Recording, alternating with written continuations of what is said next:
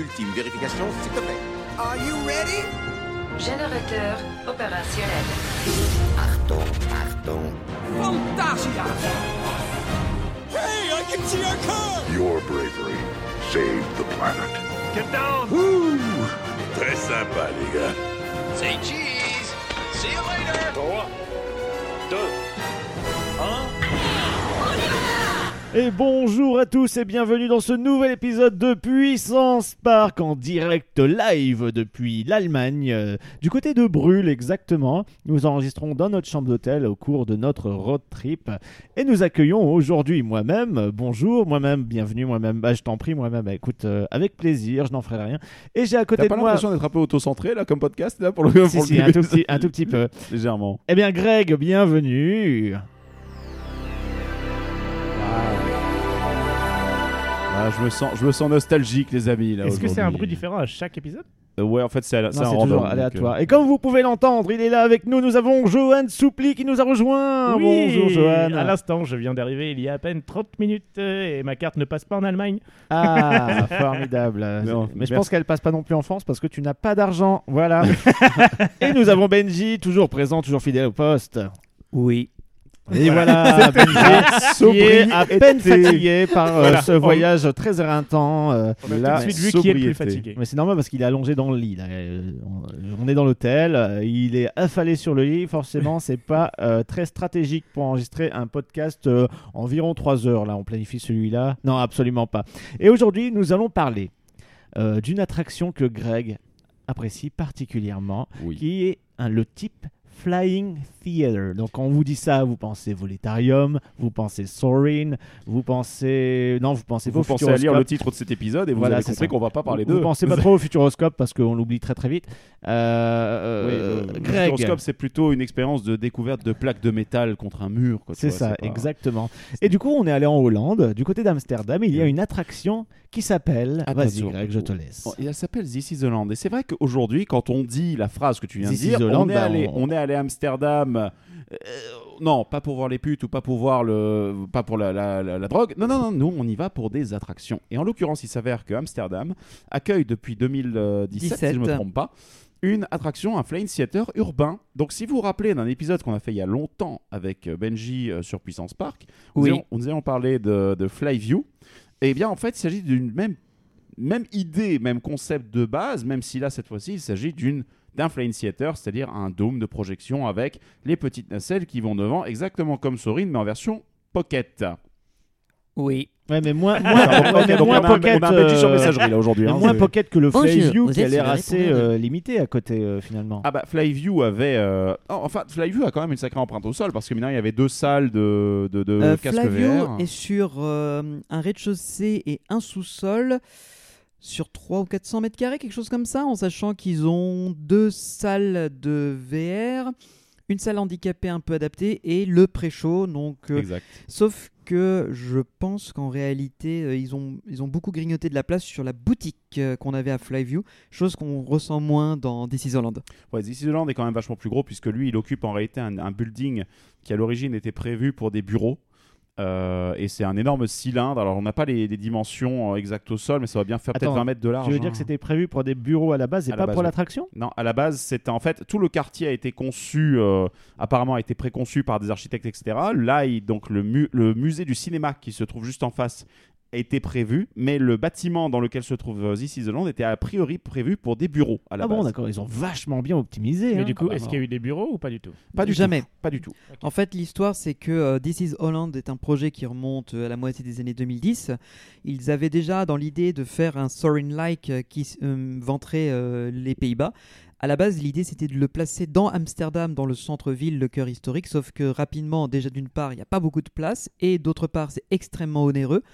Donc l'idée a été de se déporter dans ce qu'ils appellent Amsterdam Nord, qui est une zone d'activité, euh, on va dire commerciale, économique, touristique, dans laquelle il y a effectivement, comme l'a dit Greg, le High Film Museum, qui est en fait une, un musée permanent sur le cinéma, et euh, le Lookout, qui est en fait une tour, qui est une tour de bureau, mais on peut monter au sommet et avoir une vue euh, assez imprenable de tous les alentours d'Amsterdam. Et en plus, c'est pas mal placé puisque c'est juste de l'autre côté de la rivière, derrière la gare d'Amsterdam. En fait, la grande, la grande station. Du, du coup, on est d'accord que c'est un, une attraction à part entière qui n'est pas dans un parc. Parce que Non, c'est pas vous dans un venez de parc. faire un- tout un road trip sur un parc, donc peut-être qu'on a encore en tête l'idée que euh, vous êtes dans des parcs, mais en fait, non, c'est un, un truc de. de On la est ville, dans quoi. la ville d'Amsterdam. Il y a un parking euh, que tu peux payer indépendamment pour faire d'autres activités. Il y a du restaurant. Il y a, des, il y a une école qui est juste à côté euh, de- du bâtiment de is Holland. Vraiment, on est dans la ville. Sauf qu'on est dans un quartier ultra moderne. Donc, euh, on y est entré. D'ailleurs, c'était en travaux. Les bâtiments poussent comme des champignons Mm. avec des designs ultra futuristes. Dis pas bien. champignon à Amsterdam, les gens vont croire qu'on parle d'autre chose. Et, Et, d'ailleurs, euh, je suis ravi que pour la. Enfin, je parle d'Amsterdam avec des gens qui me vantent autre chose que euh, La pute et la, les putes et la drogue. ce qu'on connaît Les putes, la drogue, oui, effectivement. Mais non, la, la est très bien. J'ai bien choisi Ah oui. mon entourage, je trouve. Ah bah écoute, on essaye de- de- d'élever un peu le niveau, Merci. disons. Non, mais après l'enregistrement, on va en boîte, hein, Johan, je te préviens. Ah. Euh, oui, mais on est en Ah, Allemagne. on est en nul. ma, carte, euh, ma carte, elle passe pas. Est-ce qu'on peut. on- On verra ça. euh, on verra, t'inquiète pas. Faut tout lui payer. T'en fais pas ici, il y en a pour toutes les bourses. Euh, Donc, euh, en, en tout cas, en tout cas, oui. euh, D'ailleurs, je, viens- je viens de retrouver en fait, donc le bâtiment lui-même, le cylindre fait 24 mètres euh, de euh, hauteur pour le coup, Mhm. et il doit faire peut-être une 10 ou quinzaine de mètres de large, pas de diamètre. de Ce qui diamètre fait que c'est, en réalité, quand vous voyez ça à l'extérieur, vous dites, bah, franchement, on dirait un gros, un gros Amazon Alexa. Euh, C'est vrai. mais par contre, lorsque vous rentrez dedans, vous vous dites mais putain, mais ils ont utilisé chaque mètre carré, même chaque mètre cube de ce bâtiment. C'est impressionnant ce qu'ils ont fait. Est-ce que c'est une entreprise ou c'est la ville en général qui est- gère ça? C'est une entreprise. C'est une entreprise qui, euh, qui avait dans le projet de lancer une attraction. Évidemment, il y a un- ils se sont rapprochés de Holland.com, qui est, le, on va dire, l'ag- l'agence touristique principale du pays qui vante le, le pays à l'international, un peu comme Mhm. on a euh, France.fr ou des trucs comme ça. Et euh, du tourisme, ni plus ni moins. Quoi, en une fait, genre hein. d'office de tourisme un peu sous stéroïde, voilà, qui vraiment agit là-dessus. Et après, ils ont des partenaires euh, commerciaux et institutionnels. Par exemple, le, film a été euh, reconnu et récompensé par l'UNESCO, donc ils ont ça, et ils ont été soutenus par KLM, qui est la compagnie aérienne nationale des Pays-Bas. Donc là aussi. Très bien. Bah écoutez, comme je ne l'ai pas fait, je suis impatient de savoir ce que vous en avez pensé. Eh ben, en fait, déjà, on va, on va parler un peu de, de comment on en est venu à, à faire ça. Parce qu'en fait, dans notre road trip, quand on le planifiait, on avait prévu de mettre des jours de repos. Parce qu'on n'est pas con non plus. On sait bien que les parcs, ça Ça éreinte. use. Et puis là, au bout de, de cette parcs, là, euh, je suis un peu mort. hein, On est un peu mort là, effectivement. Oui. Euh, surtout qu'il y a des, c'était assez inégal au niveau de la, au niveau de, de- même de la topographie de certains parcs. Si je parle juste de ça et pas de la qualité, mais il y a des parcs sur lesquels on a fait 15-20 bornes facile, alors que d'autres on en a fait que 7 ou 8 quoi. Ouais, et comme on mange que de la merde aussi, ça joue. J'avoue. Cette parc, c'est plus qu'à Walt Disney World. Oui. Waouh. Là ouais, puis il y en a encore un gros qui arrive demain. Ouais, je serai là. Oui. et donc du coup, le, le truc c'est que bon. On était aux alentours de, bah, de la Hollande et tout. On était, euh, je crois, on avait prévu de faire Efteling, d'aller vers Toverland. Et puis là, j'avais lancé à la cantonade, bah franchement, ce serait cool qu'on fasse This is Holland. Et vous m'avez regardé avec des yeux de billard, des boules de billard, quoi, à la place des Des yeux. en yeux de billard, mais je crois. que des yeux de biatch Oui, oui, vas-y. et, et donc, du coup, vous dites, mais qu'est-ce que c'est que ce truc? Et j'aurais dit, bah, c'est le plus long flying simulator du monde. Puisque c'est la spécificité de This is the Land, c'est qu'en fait, il s'agit d'une attraction qui est donc autonome, qui va vous présenter en 45 minutes, une heure, quelques caractéristiques du pays, et qui, pour ce faire, va se décomposer en différents pré-shows, deux pré-shows qui présentent les choses, une expérience principale qui est la flight experience elle-même, donc qui est le simulateur de vol, qui dure 9 minutes et quelques, ce qui en fait le plus long flying theater au monde. Parce donc que d'habitude, en moyenne, c'est quoi on est sur du flying 4 minutes, 5 minutes. Un Sorin fait 4 minutes, si je ne me trompe pas. Un, 4 minutes 30, 40, ouais. Voilà, un, un Volitarium aussi. L'exception, c'est l'extraordinaire voyage qui dure 3 minutes. Bon, ça, voilà. Mais bon. Mais il a vraiment rien pour lui, le pauvre. Non, il a rien. Mais, euh, mais grosso modo, voilà. Et là, il s'agit donc d'un- d'une attraction qui dure 9 minutes, qui est le plus long au monde.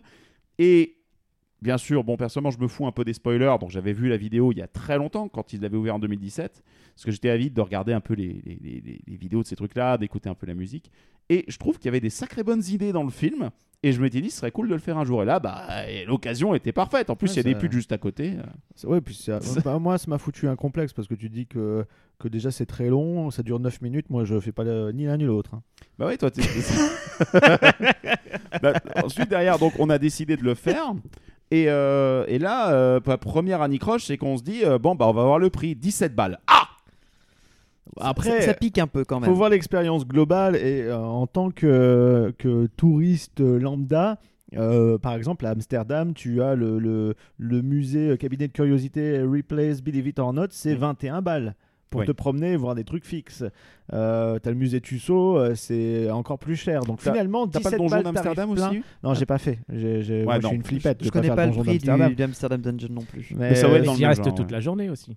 Non, c'est une- enfin, je veux dire, si tu si tu prends ton temps, tu peux rester une demi-journée, mais en vrai, ça se torche en une heure, quoi. Euh, Ouais. Tandis que là, bah, c'est c'est une expérience qui dure entre 45 minutes une heure, ça dépend le temps que tu prends à la fin aussi pour Ah. regarder les petites euh, expos qu'ils mettent à ta à disposition. Mais euh, 17 balles, c'est pas volé. Et si vous êtes Bah, C'est pas volé. de- ouais, bah, si, c'est volé du coup parce que tu voles. Euh, et à partir de 3 personnes, du coup, tu peux avoir un tarif préférentiel de groupe qui baisse le prix À à 13,50 si je me trompe pas. 13,50. C'est pas excessif du tout.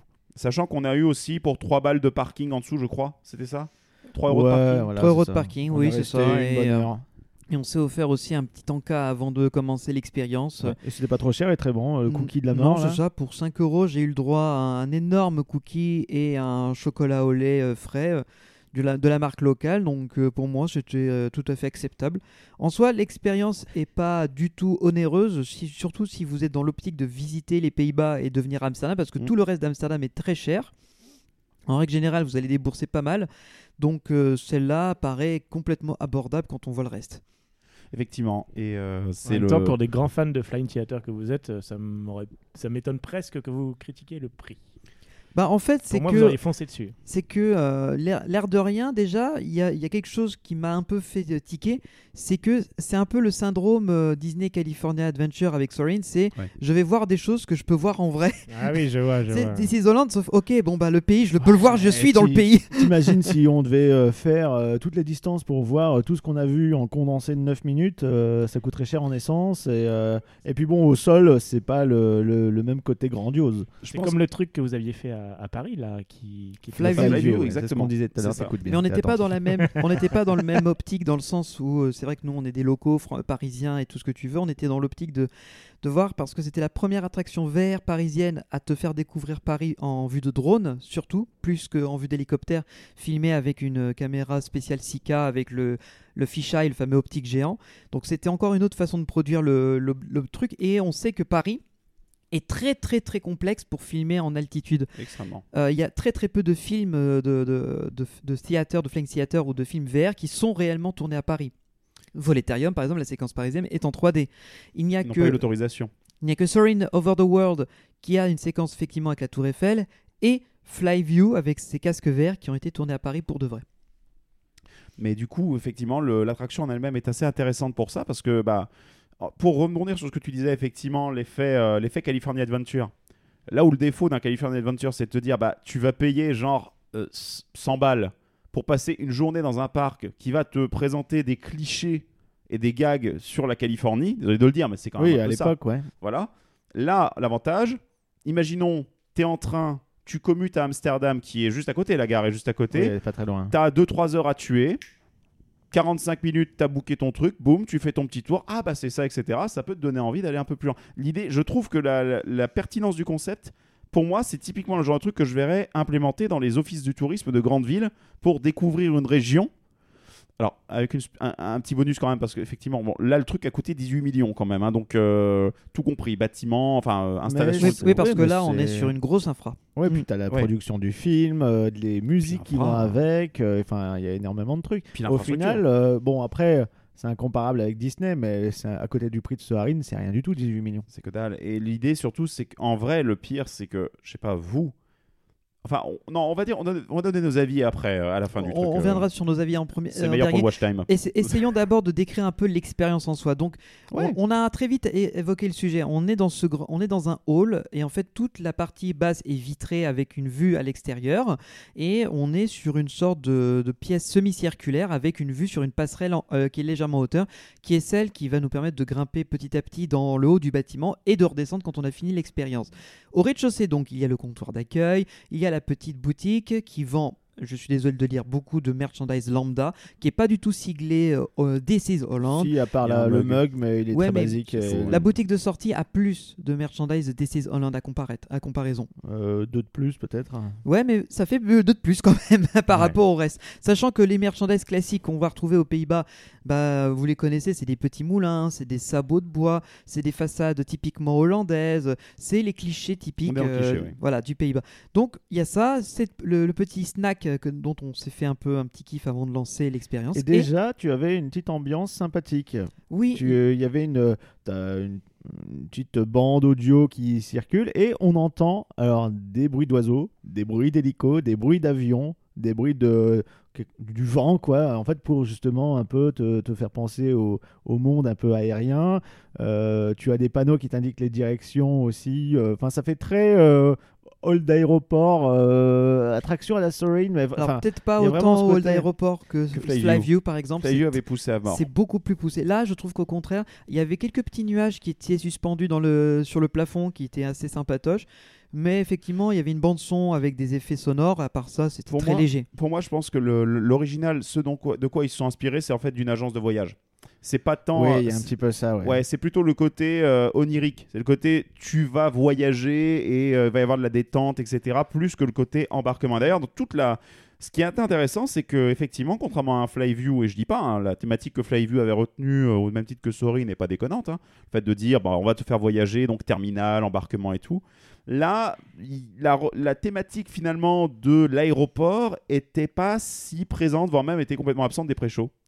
Euh, C'était plus Les le, pré-shows, ah le- non, on n'y était plus du tout. C'était plus le, le vol plus. et la découverte, sa- sachant que tu avais cette ambiance un peu minimaliste, orange-blanc, avec euh, bah, des créatures qui étaient en, en statuette, on peut prendre des photos avec, Ouais. et euh, le logo qui est un avion en papier. Ouais, et avec juste This is Holland écrit. Donc, euh, mais il y a, en gros, l'idée c'est que donc ce petit hall d'embarquement vous permet surtout d'attendre. Il y a un écran qui indique les créneaux horaires. Vous avez votre billet en fait est tagué pour un des quatre créneaux horaires euh, disponibles à chaque heure, qui démarre tous les quarts d'heure.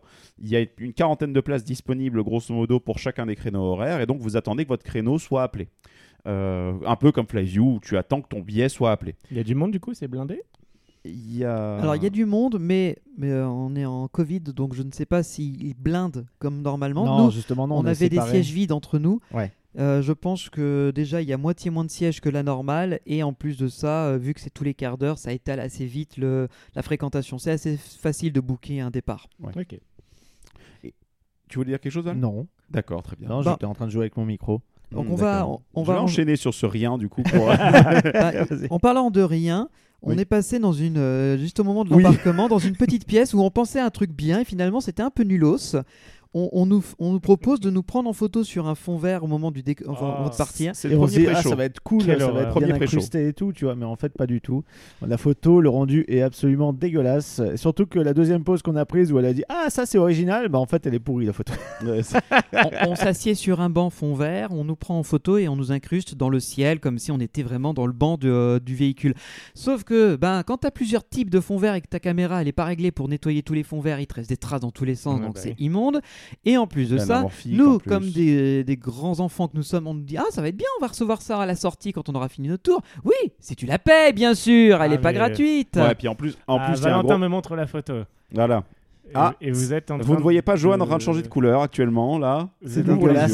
dans les. D'accord. Voilà. Euh, c'est mal fait. hein. oui. Mais en fait, moi, ça m'a toujours choqué les fonds verts dans des lieux touristiques, étant donné que bon, j'ai ça chez moi, donc forcément, j'ai l'impression qu'on me vend du rien du tout. C'est ça. Mais, euh, mais aussi parce que je trouve que euh, c'est pas euh, en termes d'expérience, je trouve ça nul. Par exemple, il y avait ça, il me semble, dans l'attraction Harry Potter euh, de Floride. Oui. Euh, C'est-à-dire que tu fais la file d'attente, puis au fond, là, tu peux te prendre avec des balais ou je sais pas quoi. Non, c'est qu'en fait, euh, en Floride, tu peux te, tu, tu, as- tu fais ta carte d'identité de sorcier. Te rappelles dans un des pré-shows.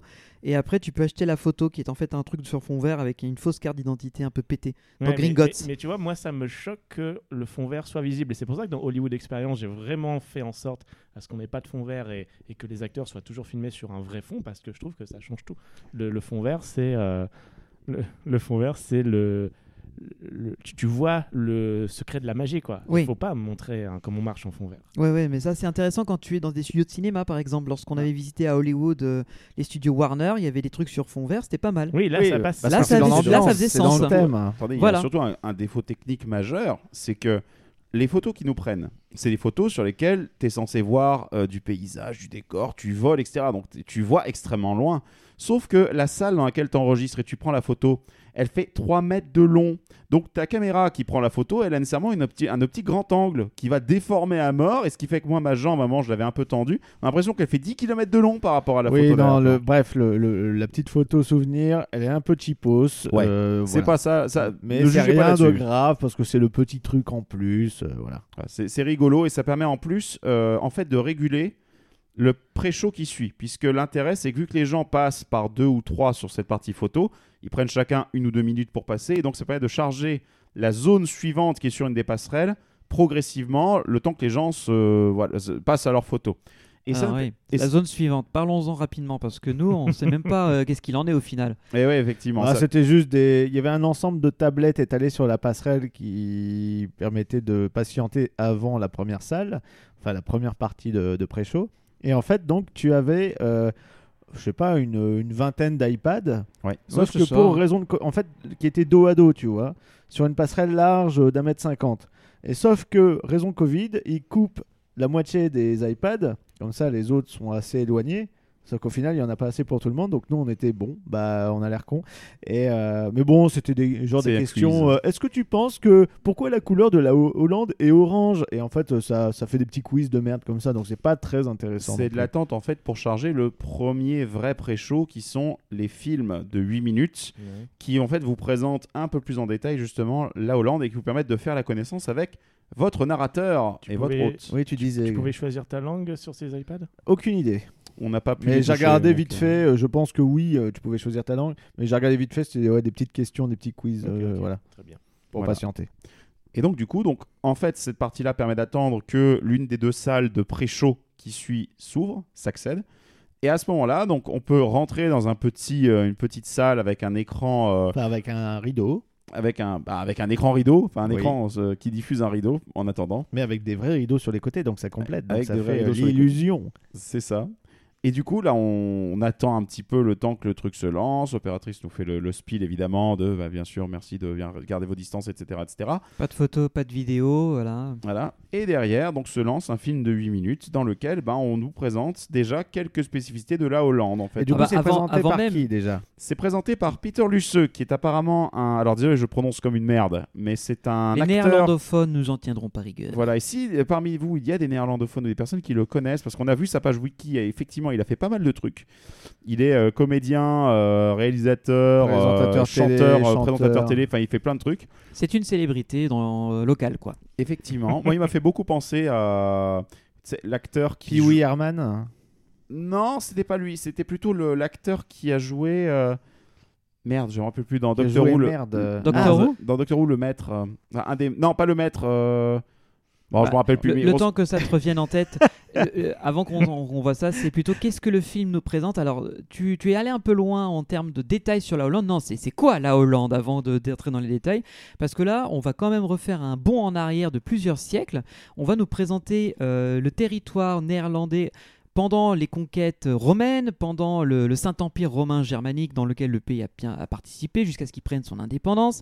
D'ailleurs, petite euh, no- mo- euh, mention rigolote, puisque les, les Romains disaient à l'époque que c'était soi-disant le pire endroit sur Terre, Pourquoi? Parce, parce qu'en qu'on fait, se gelait les miches. il, y a, il, Ah. il fait froid, il y a du vent, il n'y a pas de montagne, il n'y a rien pour se cacher, et en plus c'est en dessous du niveau de la mer. Tout pour réussir donc. Donc c'est un pays qui déjà aux origines commençait avec un certain handicap. Et, mais il nous expliquait que justement, de tous ces handicaps-là, c'est devenu leur plus grande force parce qu'ils savent maîtriser des choses qu'aucun autre pays dans le monde ne sait faire. Et justement, ce sont euh, tout ce qui est en rapport avec l'eau. Et vu qu'ils ont été à plusieurs reprises inondés dans tous les, euh, dans tous les coins du pays, et la dernière en date c'était 1953, c'était la plus grande inondation de leur histoire, il y a eu plus de 10 000 morts, un truc comme ça, un truc monstrueux, des, des territoires entiers ont disparu. C'est là qu'ils ont compris qu'il fallait euh, développer un savoir-faire. Et c'est là qu'on apprend justement qu'ils ont construit un barrage géant qui fait hein, la moitié de tour du pays et qui empêche justement le jour où il y a des grandes marées combinées à des tempêtes que l'eau s'engouffre dans les territoires et vienne tout détruire. Et on apprend aussi l'intérêt des moulins, parce que oui, le pays est recouvert de moulins, mais c'est pas juste pour faire de la déco et prendre des jolies photos parce qu'on est des putains de touristes, non parce Ça sert à que quelque chose ça tourne et que ce soit joli. Tu sors, Valentin. Tu, tu peux Ah, parce que moi, j'avais un ami belge qui disait Bon, j'aime bien la roulante, par contre, mettre des ventilateurs un peu partout. ça, ça, et ça fait, hein, mais il fait un peu froid. Là. Même en hiver, ça tourne, ça fait du vent. Je comprends pas. Désolé à tous nos amis belges qui nous Désolé, les écoutent. Désolé.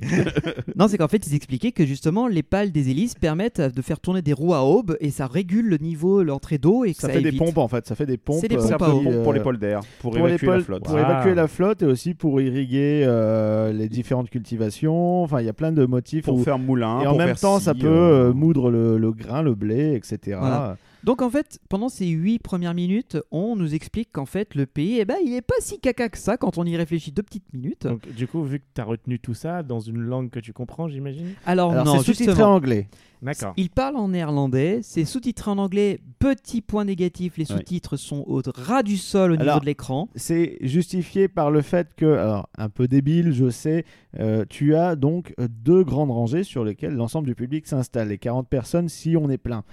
Sauf que euh, entre la rangée du fond et la rangée de devant, il n'y a pas 1m50 et pour raison Covid, ils ont foutu des chaises devant cette première rangée, ce qui fait que nous en hauteur, bah, on avait la tête des gens, là où il y avait le sous-titrage, donc on se devait un peu se décaler.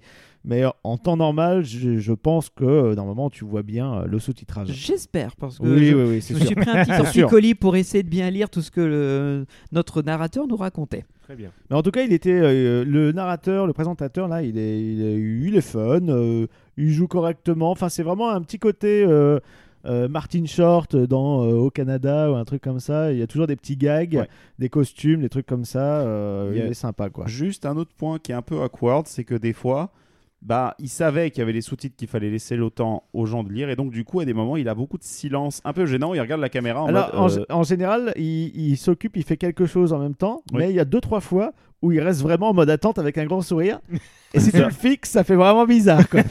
non, c'est non, c'est c'est vrai. Et je crois qu'il y a eu deux trois cuts aussi euh, pour. euh, Oui. On voit, on voit qu'il a enchaîné sa phrase, il a coupé, pouf, il a changé légèrement de position et il repart sur autre chose. Bon, bref, c'est pas très grave parce que normalement ton attention est attirée par autre chose, il se passe Oui. quelque chose Oui, d'autre bah sur moi je l'ai vu. Oui, parce que nous on est comme ça, on est des teubés, euh, un peu autistes, et puis on fixe tous les, les petits trucs qui vont pas. Et ce qui est trop bien justement de toutes ces explications aussi par rapport aux envahisseurs, euh, c'est-à-dire que comme ils sont entourés de flotte, euh, c'est tout de suite plus compliqué. Enfin, il y a plein de- d'explications comme ça, et en fait tout ça. C'est un enchaînement de fusils de Tchekhov qui vont Oui. resservir plus C'est tard. un bazooka Ah. de Chekhov parce que Voilà. oui, ça va servir dans, le- dans l'expérience de vol et c'est là que ça va devenir cool. Alors On juste pour ceux qui ne comprendraient pas pourquoi est-ce qu'on parle de bazooka ou de fusil de Chekhov, c'était un ressort euh, scénaristique dans le, au cinéma. Johan, tu diras si je me, tu me compléteras si je me trompe. Je surveille. Qui en fait, euh, c'est- c'est euh, Non bah, bravo. Alors merci Johan pour cette intervention. Tu m'as fait trop peur. Tu nous as fait trop peur, merci. RIP les, les, les auditeurs qui nous écoutent avec un casque aussi. Voilà. hein. Pour envoyer un message à Johan Soupli, contactez-le sur ses réseaux sociaux. Ils ils vont marquer, c'est mieux quand il est pas là, lui. Mettez en commentaire si vous avez eu peur ou pas. En fait, ça veut dire que si on, à un moment donné dans le film, on te montre un fusil, il faut Ou un élément de décor quelconque, hein, en fait. Ouais, Hein. mais dans le cas de- de- d'un élément particulier, on parle d'un fusil parce que c'est la première fois que c'était employé comme ça. C'est que ce fusil-là va être utilisé plus tard dans le scénario, dans l'histoire euh, du film. Voilà, on peut donner peut-être un petit exemple. Dans le film, euh, alors je vais prendre parce que c'était qui? C'était euh, Karim Debache qui en avait parlé, je crois. Euh, dans le film euh, euh, Signe avec Mel Gibson, etc. À un moment, il y a une batte de baseball qui est montrée où il y a beaucoup de choses qui sont qui, qui sont dites autour de cette batte et à la fin. Sans spoiler le reste du truc, cette batte sert dans le dénouement final. Donc ça, typiquement, c'est du foreshadowing Oui, c'est du comme fusil euh, la Chekhov. caisse de plutonium sur lequel le skateboard de Marty tape au début et qui on- qu'on revoit après pour l'essai de la DeLorean. Exactement, c'est exactement ça. Et c'est Tchekhov donc qui a théorisé ça en premier, euh, qui avait expliqué pourquoi est-ce que ça- c'était important d'utiliser tout ce qu'on voyait à l'écran. Et donc effectivement le pré-show, même si sur le coup on prend ça pour un élément instructif euh, de découverte du pays, comme vous l'avez dit, plus tard dans le Flying Theater, ça aura du sens. Et c'est bien fait, hein. juste je me permets parce qu'on parle instructif, donc il y en a certains qui vont dire Oh putain, non, s'il vous plaît, ne m'apprenez pas quelque Non, chose. c'est c'est juste qu'en fait tu comprends ce que tu vois. Ouais, puis c'est Et bien. tout est justifié après dans le film puisque ça apparaît forcément. Et puis c'est bien expliqué, c'est sympa, c'est c'est- c'est illustré, c'est de l'animatique à des moments, mais ça, ça fait le café pour un pré-show. C'est un premier pré-show qui est bien pour une bonne entrée en matière. J'ai envie de passer à la suite, du coup. Bah justement, Ah bah, on on va peut-être enchaîner avec la deuxième, euh, la deuxième salle du pré-show, qui est un peu plus originale dans sa présentation. C'est pas trop long tous ces pré-shows, tous ces Non, salles, non, euh, non, non, non, non, non, non, du tout. C'est- C'est pas très long. Hein, C'est 8-9 minutes à chaque fois. Oui, voilà. D'accord, ça vous a pas paru. euh, Non, Pas du Il n'y tout. avait absolument pas pas. l'effet genre encore une salle. Non, parce qu'on apprend tout le temps des trucs et c'est super intéressant parce que Ok. euh, finalement, euh, la Hollande, euh, on connaît pas grand chose. Bah on sait, on connaît par les le clichés. François, euh, mais Ouais, voilà, François éventuellement, mais bon.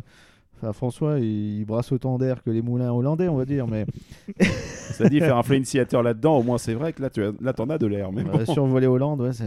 Mais Mon tu vois justement, euh, Joanne, toi qui disais, c'est pas un peu euh, redondant ou quoi Bah la première salle, c'est un, c'est une salle de cinéma un peu classique dans le style. La deuxième, en revanche, est plus originale puisque c'est une map euh, en projection mapping de tout le pays qui est avec une projection au sol et en fait on regarde des écrans latéraux qui sont en forme de losange euh, et c'est à l'intérieur que tous les éléments sont En diffusés. fait, toute la des- salle est mappée. Ouais, voilà, c'est ça. j'essaye d'imaginer. En fait, tu as, euh, tu as euh, une disposition de siège un peu euh, En chevron. en demi-cercle. En petit amphithéâtre euh, Ouais, très Voilà. léger. Et tu as une, euh, une table très très basse et en fait c'est une grande table qui est toute la carte du pays en relief. Et au-dessus, tu as un projecteur qui diffuse en fait des nuages, des trucs comme ça. Et en fait, tout au long des explications qu'on va voir, ça va nous montrer le trajet qu'on va faire. Ça montre où se trouvent des moulins, où se trouvent les différentes régions. En fait, ça interagit en fonction de ce que raconte le mec sur la, sur la région. C'est chouette, ça a Et ce qu'il y a d'intéressant donc du coup, c'est que cette partie-là, c'est un truc que j'avais beaucoup aimé dans ce que j'avais vu de This is the Land en vidéo, c'est que là où les flying theaters en général, le plan de vol, il est bah, relégué au, à l'écran d'attente où on te montre que tu vas passer par Genre, vous Paris. allez passer par telle ville, telle ville, tel patelin. Là, en fait, tu vois ton itinéraire et il t'explique à peu près euh, Et pourquoi Euh, on le fait à quoi ça correspond. euh, genre, euh, ah, moi j'aime bien ça. On va passer par cette région euh, l'hiver, les gens ils font du patin, puis bon, bah, il fait deux trois blagues, il est en costume, genre il a froid ou des trucs comme ça. Ça, ça s'enchaîne vraiment de façon très fluide. Tout à fait. Et tu as propre. des éclairages qui, qui correspondent vachement. Par exemple, il y a des inondations, tu les vois concrètement ce qui s'était passé en 1953, tu vois où c'était inondé. Et derrière ces losanges sur lesquels tu as des projections, en fait, tu as des, des barres LED qui créent du coup une ambiance lumineuse. Et là, ça faisait genre, tu sais, des trucs alertes ou des trucs comme ça. Donc c'est vachement euh, animé. Tu t'ennuies pas trop. Exactement. Et le sous-titrage en anglais est projeté cette fois-ci en plein milieu du mur sous les losanges, ce qui fait que ça pourrait être un peu plus droit, mais c'est pas grave, on arrive à le voir. Ça c'est reste beaucoup discret. plus visible. euh, Enfin voilà, parce que comme les écrans sont souci. plus petits, on voit que sa tête. Mettre le sous-titrage là-dessus, ça aurait pas été possible. Non, ça aurait été gênant. Et là, du, du coup, on a une salle qui est bien exploitée en termes de volume, qui vous explique donc le plan de vol, vous fait le petit rappel de consignes de sécurité et qui, à la fin, les lumières changent, des chevrons se dessinent au sol et une porte qui Donc- était visible au fond. Enfin, elle était s'ouvre. pas visible. Non, elle C'était vraiment était- un mur plat. On en avait angle. l'impression que c'était le mur et d'ailleurs je me suis posé la question d'où était la suite? Parce que je voyais pas les portes. Exactement. Exact. Et tu as le mur du fond qui s'ouvre, donc une porte qui s'ouvre. Et une avec porte le secrète. prepare for boarding. Et là, c'est parti. Et tu as le. Effectivement, as toute cette salle-là fait une transition. Donc tu, tu passes dans cette salle, tu la traverses de, bout en bout pour ensuite accéder à la passerelle qui t'amène au Zayride. Et là, ce qui est de- assez drôle, c'est que cette euh, séquence de d'embarquement fait vraiment style aéroport, puisqu'on est dans, un, dans une sorte de petite euh, alcôve un peu fermée. Il y a des lumières au sol qui nous montrent la direction qu'on doit emprunter, jusqu'à ce qu'on arrive à notre siège, donc dans le fameux simulateur. Et, euh, et c'est assez, c'est assez bien balisé parce que tout est plongé dans une certaine obscurité dès le départ. D'ailleurs, petit aparté, on en reviendra dessus, mais avant même que l'expérience ne commence, il y a déjà quelque chose qui est projeté sur l'écran du Un simulateur ciel étoilé. un ciel étoilé. Donc c'est assez joli puisqu'on est dans une pénombre, on est dans une- un univers assez calme et reposant, assez euh, zen. Et les opérateurs donc après viennent vérifier qu'on a bien mis nos affaires euh, sous les véhicules, enfin sous les sièges, et que alors là c'est aussi petite particularité qu'on a tous bien mis notre ceinture de sécurité en passant la boucle centrale par la ceinture aussi. Parce que dans les autres simulateurs c'est optionnel, c'est pour les enfants. Ici c'est tout le monde y passe. Exactement. Et petite chose aussi intéressante, c'est que dès cette ouverture de porte, donc de second pré-show et transition vers la salle du main show, eh bien, on a déjà de la, on a de la musique qui commence à se faire bien entendre, là où avant elle était uniquement là pour être en accompagnement du pré-show et, souligner un, espèce, un ressort comique ou quelque chose comme ça. Là, la musique devient plus épique et il va falloir mentionner qui a composé cette musique. Eh ben, euh, c'est là qu'on se dit que le monde des attractions est petit, puisque dans le même pays, il y a un parc qui s'appelle Efteling, dont le compositeur euh, René Merkelbach. voilà, Exact. a composé plein de musiques pour des attractions qui sont absolument géniales. Eh ben, c'est aussi lui qui a fait la musique du euh, du ride. Exactement, toute la musique du ride a été composée par René Merkelbach.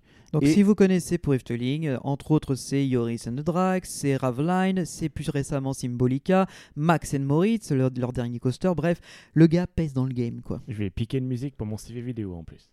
Ah bah, Ah bravo. bah, super. ah bah c'est c'est du joli. Ah, Et donc- Tu as reçu un courrier d'un huissier. là, ah oui, c'est une notification. Et donc du coup, bah, on a cette musique donc avec des percus qui, euh, qui, qui tambourinent un petit peu, qui donc euh, montre le côté épique, tu vas vivre un truc, etc. T'arrives donc dans cette salle, pas de rideau qui camoufle, contrairement à Voletarium, là tu as effectivement l'écran avec le ciel étoilé. Fais juste les zones techniques qui sont camouflées par Ouais. des rideaux. Et tu as déjà le, le, bah, le narrateur, celui qui nous accompagne, qui fait un décompte, genre euh, décollage prévu dans 50 secondes. C'est le temps que ça, ça presse un petit peu les gens justement pour qu'ils s'installent. et ce qui est super, c'est qu'on a omis d'en parler, c'est que euh, ce qu'on nous donne quand on achète nos places, c'est un boarding pass sur lequel il y a les numéros des sièges, etc. Ah, Donc du coup, on, on sait à quel numéro s'installer et c'est le cas aussi pour les deux pré-shows. Il y a nos numéros sont notés, comme ça, ça permet vraiment de garder le groupe euh, toujours euh, bah, assis dans l'ordre, etc. Ça sert à rien de dépasser pour avoir la meilleure place ou quoi. Non, c'est ton truc et, et tu es dans tel coin à chaque fois. et, et vous pouviez le choisir comme au cinéma ou pas du tout? Euh, non, mais pour le coup, euh, notre place était très très bien pour le Flying Theater, euh, puisqu'on était vraiment en position centrale, euh, vraiment Bah. au cœur du globe, pour le coup. Et puis, bah, on s'installe justement à, à nos places numérotées, ils checkent la ceinture et commence l'expérience. Alors, oui, vas-y. euh, Euh, euh, du coup, par rapport à l'expérience, justement, est-ce que c'est présenté comme vous allez vivre un film ou est-ce que c'est présenté comme vous allez vivre un vrai vol Ah d'une machine qui bah, va décoller et tout On décolle et on va voyager euh, et découvrir euh, les, les paysages les plus beaux de la Hollande. Donc, est-ce qu'ils cherchent Alors- à cacher la technique euh, Alors- Mais comme on l'a dit, il y a les rideaux qui sont un peu partout, qui nous empêchent de voir la ma- grosse machinerie. la du- machinerie, mais après tu vois bien les sièges, euh, les bras au-dessus, etc. Enfin, ça, Voilà, je tu vois la pas gondole tout à la non Sorine, euh, ça tu l'avais toujours. Par contre, c'est vrai que pour répondre à ta question ensuite de ce que tu dis, il ne justifie pas, par exemple, que tu montes dans une machine particulière. Ouais, C'est juste, tu vas faire un vol, tu vas voyager. Ils ne te disent pas, tu vas monter dans le Volatus Volatus ou un truc comme ça. Tu vois, c'est non, non, il n'y a pas de l'appareil en lui-même ne fait pas partie de la diégèse. Mais le mais du coup, ce qu'il y a d'assez euh, de, de pas mal du tout non plus sur ce truc-là. Donc il s'agit donc bien sûr de Brojan Airride, donc la même technologie qui se trouve au Voletarium et dans d'autres euh, d'autres flying theaters. Donc vous avez euh, deux niveaux d'embarquement, un niveau haut avec deux gondoles, un niveau bas avec deux gondoles. Chaque gondole Chacune peut accueillir 10 personnes. 10 ouais. personnes. Donc pour vous donner une idée au niveau des placements qui sont idéaux là-dessus, donc au pire, si vous voyez que vous n'avez pas ces numéros-là, vous pouvez peut-être demander Eh, est-ce qu'il y a moyen d'eux? On sait jamais. Nous, on était placés 28-30. Euh, donc on était donc du coup sur la gondole bas. Vu que vous avez deux gondoles, donc 20 places en bas. euh, donc vous allez être numéroté de 20 à 40. Donc être aux alentours de numéro 30. Ça, vous donne mal. une place centrale. Exact, ça vous donne une place plutôt centrale sur le Flying Theater. Pareil en haut, si vous êtes numéro donc l'intégralité fait 20 places donc de 0 à 19. Si vous êtes aux alentours de la place numéro 10, vous devriez être pas trop mal. On était euh, vachement bien placé dans le sens où on est, euh, notre niveau par rapport à la demi-sphère était vraiment central aussi Oui. euh, dans l'axe horizontal, j'ai envie de dire. J'ai l'impression qu'en haut, il verrait plus le bord supérieur euh, qu'autre chose. Donc, euh, ouais, les- on va dire les places euh, donc 20 à 40 et puis euh, centraliser autour du 30, essayer de les négocier. Je pense pas que ce soit faisable, à moins d'arriver peut-être tôt. euh, je pense peut-être. Parce qu'ils ils ont écrit les places euh, au, au marqueur, donc Ouais. euh, avec un peu de chance, je pense que ça peut peut-être s'arranger. En tout cas, on a eu du bas, on est vachement bien placé. Surtout Clairement. que pendant tout le, le- les pré on se disait oh là là, on va être passé n'importe où, ça va être une horreur. Ouais, on pensait on- qu'on on allait pensait être sur une vraiment- extrémité. ouais. Ouais, on voyait déjà le truc en extrémité parce qu'on se doutait pas qu'il allait avoir deux étages Ouais. avec des gondoles de 10 places à chaque fois. Mais quand on a vu qu'on était à l'extrémité de la première, on s'est dit ah bah finalement on est gagnant au change, on est gagnant. Donc voilà, et une fois que c'est lancé, si vous avez fait Voletarium à Europa Park, c'est exactement le même truc. La lumière euh, baisse complètement, la, pla- la- la barrière devant nous s'abaisse, et là des petites lumières LED s'allument comme si c'était une piste d'aéroport qui s'illumine pour nous envoyer vers le, le décollage. Moi, ça marche tous les coups avec moi, J'adore ce cet effet. Et euh, la, Bah, la c'est une reprise de Sorine, hein, puisque normalement dans sûr. Sorine, c'était les grandes lumières au sol dans toute la salle qui faisaient le, le marquage de décollage. Ouais. et une fois qu'on est lancé, la passerelle, enfin notre gondole s'avance euh, donc les- euh, à l'hor- à l'horizontale vers l'écran, se stabilise et les vérins qui sont derrière se mettent en mouvement pour nous faire simuler l'effet de vol synchronisé avec l'écran devant nous. Voilà. Ouais, ouais, Et exactement. là, la musique se lance et, euh, et on a, euh, ben pff, voilà, on survole. Enfin, je me souviens plus vraiment de On l'ordre. commence des dans l'espace en fait. Donc c'est un peu le syndrome Voletarium, c'est que sauf que là ça pose pas de problème parce que dans Voletarium tu es censé décoller avec une machine qui est en bois et en toile. Donc décoller et voir la station Mir, tu te dis euh, non. Mais c'est pour le côté Euromir, tu vois. Voilà. Mais là, par contre, ici, il n'y a pas de problème puisque la machine n'est pas justifiée scénaristiquement. Donc c'est juste un bon coup pour décoller, commencer avec la Terre et tu zoomes sur, bien sûr, la Hollande.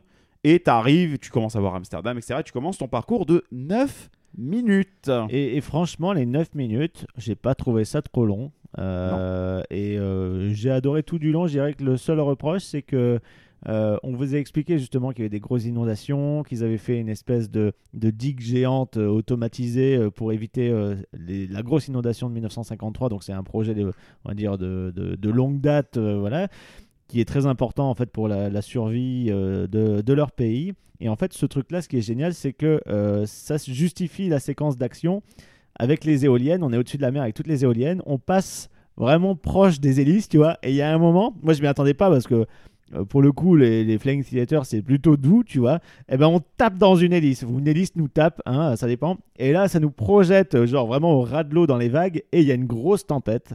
Et euh, un peu à la Storm Rider, tu Ouais. vois. Et on est dans les vagues, on est malmené, on se prend de la flotte et du vent dans la tronche, mais de la vraie flotte, parce que Oui. ça projette euh, souvent euh, de l'eau. Mais le Ouais. choc, il est violent ou pas dans l'hélice Bah ça, ça surprend. Ça surprend. Parce Bah, que en fait, ton à l'image, je veux dire, tu- bah, au niveau de ton siège, ça se soulève d'un coup comme si tu rebondissais sur, Ah, euh, sur l'hélice. oui. Mais ce qui est génial, c'est que d'habitude, les high ride, comme sur Voletarium, ou même, euh, bah, bon, c'est pas du high ride sur Sorin, c'est un dynamique attraction. Ouais. Mais en général, les Theater sont habituellement très doux. Et là, Oui, oui. dans This is the Land, ils utilisent beaucoup plus ces capacités dynamiques, ce qui fait qu'on se rend compte que putain, ça peut bouger genre Star Tour cette merde. Trop bien. Bon après, euh, Enfin, Pas aussi Enfin, fortement. voilà, peut-être pas aussi Mais fort qu'un Star Wars, j'imagine mais pas aussi fortement, mais en termes, en termes de rapidité d'exécution des mouvements, Ouais. quand, quand on était sur les vagues, t'as la prise au vent, tu sens que dès que tu décolles, hop, on repart un peu, retombe, on reflash, etc. Tu prends les vagues. Franchement, c'est pas mal du tout Et cette donc- séquence. Et Et donc, du coup, mouillé. euh, y Euh, oui, tu le prends, t'as du petit, ouais exactement, t'as un mec avec du pchit. Non, non, en fait il est, il est bien planqué dans le truc au-dessus de toi qui t'envoie aussi du vent, les parfums, etc. Et, euh, et ce qui est trop bien, c'est que t'es dans la tempête et tu te dis oh là là c'est l'Osbeul. Et là, tu passes au-dessus de la fameuse digue et tu vois que derrière cette digue, c'est tout calme. De nouveau, ça protège le pays. Voilà, d'où le fusil de Tchekhov dont on parlait. Il y a plein d'éléments comme ça. Et je trouve juste dommage, je dirais, le reproche que je fais, c'est que cette séquence arrive, euh, on va dire, au premier quart, premier tiers du film, Ouais. alors qu'ils auraient plus dû le mettre vers la fin. Parce pour, que euh, c'est plus spectaculaire. Bah oui, voilà, c'est ça. Bah, parce c'est que surtout t'as- que c'est c'est le moment un peu euh, sensation forte, tu sais, comme dans un film, c'est le combat final où tu as Ouais, ouais, l'impression que. Sauf que là, on est au milieu de film, on a cette séquence-là, est très euh, euh, strong, on va dire un peu euh, surprenante. Et après, ça redevient calme. On a plein d'autres séquences qu'on passe, etc., qui sont très très très belles. Mais on se dit, est-ce que ça va repartir? Est-ce qu'il va y avoir un climax final? Et finalement, non. Il y a des c'est petites. Euh, une idée qui est venue à la dernière minute, tu vois. Peut-être que depuis le début, c'était genre un voyage Mais calme. J'imagine- au dernier que moment, ils se sont dit tiens, si on percutait l'hélice, ça serait trop fun. J'imagine que c'est plus pour suivre vraiment euh, l'itinéraire qu'ils ont dessiné Ouais, sur la carte possible, et ouais. qu'ils nous ont montré plus ou moins dans l'ordre de, des explications qu'on a eues au préalable. Et je justifie aussi le fait que c'est la seule séquence qui soit full CGI, sachant que tout le reste est essentiellement tourné au drone ou à Ah, ils l'hélicoptère. n'ont pas envoyé un hélicoptère dans une hélice, c'est dommage. J'avoue. C'est vraiment dingue. En C'est coûté 2021, cher, quand même. Il y a eu euh, 4 morts quoi, pour le tournage. Ouais, mais le Ils savaient il qu'ils allaient mourir. euh, c'est Christopher Nolan qui l'a fait, donc. Mais euh, ce que je voulais dire, c'est qu'on voit que c'est naturel, que c'est des vrais décors tout le long du film, et c'est génial parce qu'on voit que c'est le côté naturel vrai. Est-ce que quand Et tu là, passes on dans le les sent. paysages, il y a des petits bonhommes qui font euh, de la cul- qui cultivent des trucs Euh, Alors, il y en a, mais a c'est des vrais. synchronisation, mais c'est avec des vraies personnes. C'est des vraies personnes. Ils expliquent dans le post-show pour le coup qu'à un moment donné, donc il y a une séquence qui se passe dans le nord du pays qui gèle en hiver et ça devient des lacs. Et ils expliquaient que bah, ce jour-là, c'était pas à la base vraiment prévu. Ils ont juste vu que ce jour-là tout avait gelé. Ils ont dit à plein de monde venez, venez sur le lac, vous allez voir, c'est trop cool, on va bien s'amuser, etc. Bien. Ils ont fait décoller l'hélico et donc on voit plein de gens qui, s'y- qui, gla- euh, enfin, qui font du, du patin à glace sur le lac et c'est joli. Est-ce que t'en vois deux trois qui regardent l'hélicoptère? Non, Non, c'est Euh, pas assez. C'est pas assez. En non. fait, tu On es passe filmé, très vite, c'est hein. filmé relativement de loin tout de même. Le truc, c'est qu'un flying theater, bien sûr, pour que ce soit un peu beau, t'es obligé. Tu vas voler, mettons, à 10, 20, 30 mètres maximum de, de hauteur, d'altitude. Et pour information, donc tout a été filmé en- avec une caméra 6K et un objectif euh, fisheye. Contrairement à Mhm. Voletarium, où ils avaient utilisé un rig de deux caméras 4K qui leur donne plus de capacité de, de- de qualité, là où apparemment il n'y en a qu'une seule qui a été utilisée. Mais en tout cas, en tout cas c'est ce que l'on trouve comme données techniques. Mais en tout cas, euh, non, le- l'ensemble est, est vraiment cool parce qu'on passe par tous ces secteurs sympas. On a, bien entendu, comme sur tout Flying Theater qui se respecte, on a les mouvements. on a le vent, on a la flotte et on a les odeurs. Ouais, les odeurs. Donc le Les package odeurs, complet, ouais. quoi. Ça marche plutôt bien euh, au-dessus des champs de tulipes. euh, ça marche aussi à un moment. T'as des, t'as des forêts, ça sent. Je sais pas si ça sent le pain à un moment ou ça sent les- le bois ou quelque chose comme ça. ça sent l'oranger ou la citronnelle, je crois, à un moment donné. Donc c'est quand on voit un peu l'odeur du l'odeur de sapin, ouais. Et, euh, et en même temps, euh, tu te dis, euh, ouais, est-ce qu'il y a des gens qui font des trucs? Je- Il faut savoir qu'il y a 30 heures de rush. euh, 32 heures, 32 heures. oui. 32 heures de rush pour euh, 9 minutes de film gardé au final. Donc j'imagine qu'ils ont dû faire quand même pas mal de passages pour avoir l'effet escompté. Euh, le monteur a dû s'amuser. hein, Bah, je pense surtout à une séquence où on passe au-dessus de l'aéroport d'Amsterdam. Parce que là, il y a un avion, un Boeing de, de KLM. Et qui doit être en CGI, je Il doit être en suppose. CGI, mais Oui, en déjà CGI, de oui. se dire, avoir les autorisations et tout de passer avec tout le, le trafic aérien dans cette zone-là, et avoir un, un endroit, un jour il fait beau, il n'y a pas de vent, où il y a possiblement de jolis alignements d'avions sur euh, le, le terminal, voilà quoi. Et là, il y a eu euh, 166 morts parce qu'un Boeing s'est craché pour éviter les hélicos de tournage. C'est ce qui fait une attraction à 170 morts jusqu'à présent. Cette attraction a un body count. Voilà, c'est- Non, mais non. Oui, Non, mais non, au moins, on a tout filmé en réel. on déconne, Voilà, on ça. déconne, on déconne. Ouais, alors tout bien fait. Mais alors, un autre truc qui est bien, alors c'est un peu exécuté de façon maladroite, Ça mais dépend des transitions peut-être euh non, j'allais parler du fait qu'on commence à Amsterdam et qu'on finit à Amsterdam, on revient au point de départ. Ouais, mais on commence vite fait, on voit pas très bien. euh, Bah, la on ville. voit le, le décollage depuis Amsterdam et après on s'en va très vite. Mais quand on revient, et il y a évidemment, ça y est, c'est je pense le cliché du Flying Theater, on finit avec un feu d'artifice. Devant une grosse sphère. Ah non, mais c'est trop bien parce que quand on revient à Amsterdam, tu as. En fait, on vient, euh, il fait jour et tu as le crépuscule qui arrive très très vite et ça enchaîne avec le feu d'artifice et tout. Et surtout, ce qui est bien, c'est qu'on survole le bâtiment dans lequel on est. Ouais, c'est rigolo cet effet-là. Ouais, Il y a un petit peu une volonté de diégèse. euh. Oui. On revient un peu au point de départ d'une certaine Même si on ne rentre pas dans le bâtiment, comme le, là pour le coup l'extraordinaire voyage a un truc un peu bien, c'est que on, dé- on le seul part, truc bien de on l'extraordinaire. part voyage. d'un hangar, le hangar s'ouvre, on fait notre aventure, on mais- revient à un hangar et le hangar se referme. Moi, ça me- j'aime beaucoup, effectivement. Voilà. ouais. Mais là, Ouais, ici, c'est pas vraiment aussi clair. Mais on tatillonne parce qu'en soi, les images sont très Tu belles. T'imagines, t'atterris à 200 km et quand tu sors du hangar, bah, t'es dans la ville où t'as atterri. Ça aurait été extraordinaire.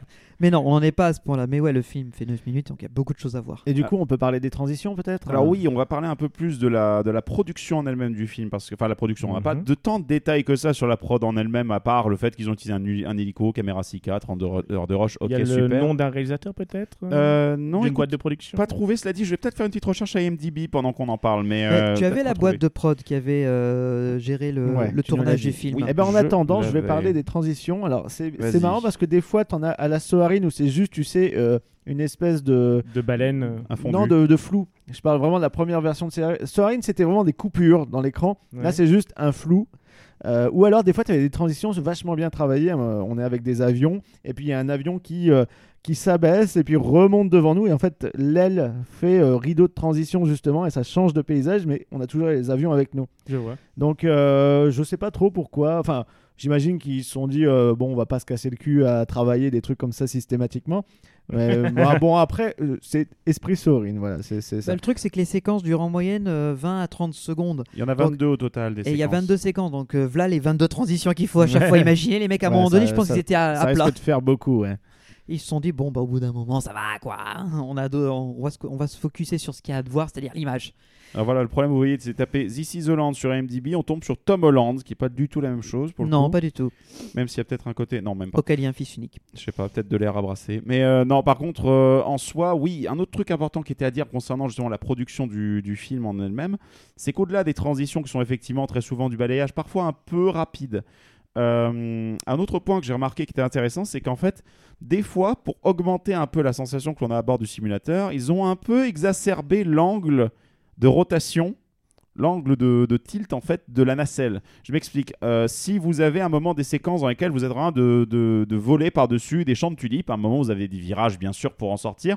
Naturellement, l'hélicoptère il vire pas à plat, c'est pas une Xantia, donc du coup il va, il va virer avec un certain angle. Et en fait, en pro- programmation du simulateur, très souvent, la nacelle dans laquelle vous êtes a déjà un angle bien plus grand que celle que l'hélicoptère avait, ce qui renforce l'impression justement de, de virage. Il y a deux trois fois où c'est un peu bizarre parce que l'image est bien droite et on a déjà un angle.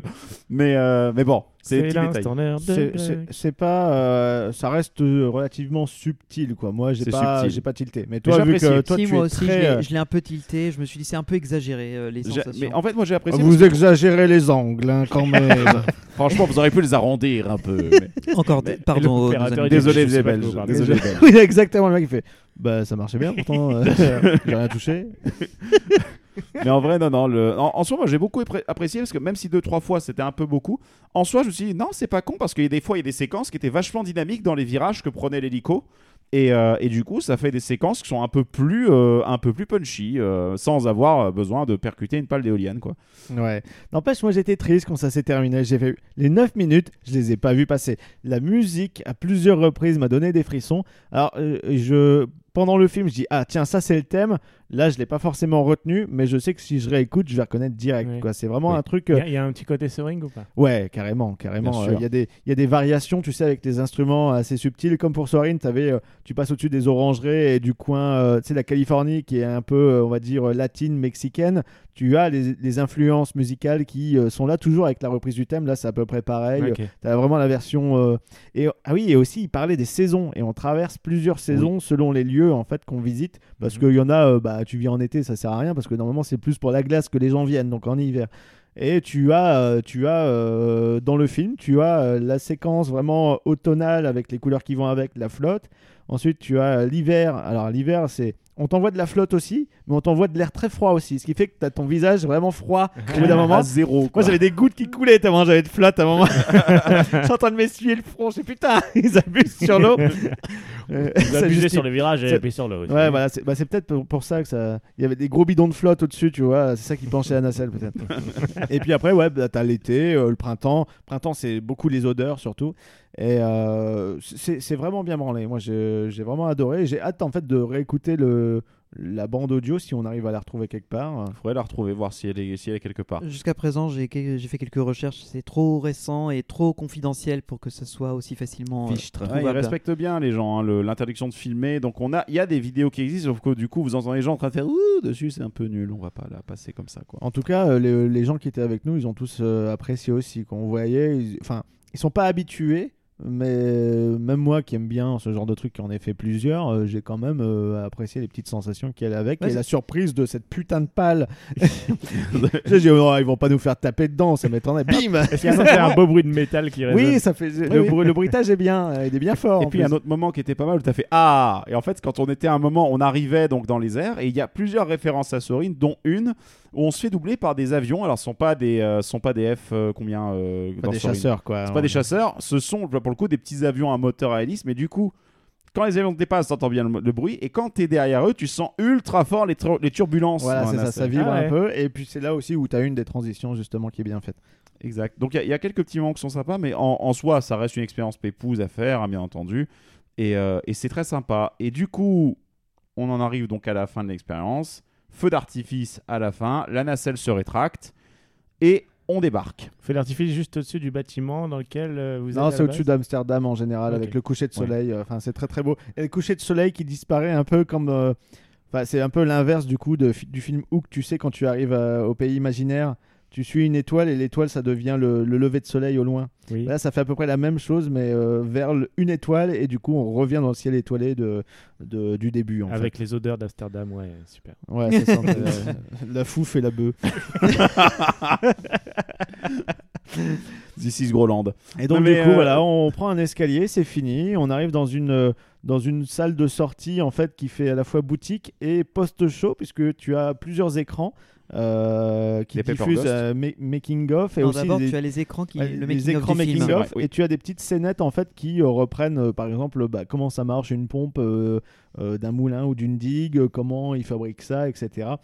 Euh, et tu as des mini scénettes en fait avec des maquettes et du paper ghost dedans, avec un, certainement une animation sur un écran qui se réfléchit. Et du coup, tu vois la petite maquette euh, être animée via euh, le, le reflet du paper ghost. Donc c'est assez sympa. Très réminiscent de ce qu'il y avait dans le post-show de Small World à l'origine. C'est un peu Oui, c'est vrai, c'est vrai. Et, et du coup, bah, le, le making-of aussi est intéressant parce que tu vois les hélicos avec le système qui est dessus et tu vois comment ils ont survolé les paysages, etc. Donc, et une boutique un petit peu plus complète euh, dans une salle euh, assez colorée, enfin en- un peu en bleu, il me semble. Euh, les couleurs étaient un peu C'était beaucoup différentes. plus. Ouais, il y avait plus, Plus de- il y avait plus d'alliance de ton foncé, un peu de ton chaud sur Bah, les éclairages. On, a, on est sur les couleurs de la Hollande, hein, donc il y avait du blanc, du bleu et un Et peu de rouge. Et le orange qui est la couleur euh, du pays, euh, donc encore autre chose. Feu d'artifice en CG ou pas? Oui. Oui, oui, oui. oui. oui. Complètement. Oui, bah oui. Ah non, on va pas tirer. On, on tire pas. On va pas Vise tirer du- l'hélico, Roger Ouais, Il y, a des- Oh putain, on l'a touché il y a des mecs qui- filment les feux d'artifice en drone euh, en toute Oui. illégalité et les images rendues sont super. Ah ouais, elles sont super. Ah oui, oui, mais là, ton non. drone, il est cramé, quoi. C'est ça. Mais non, du coup, on a, on a ça. Et donc, du coup, effectivement, on arrive sur la seconde. Donc, la boutique de fin, qui est en fait donc, le- la fin de l'expérience pour le coup. Après, vous avez un escalier qui descend.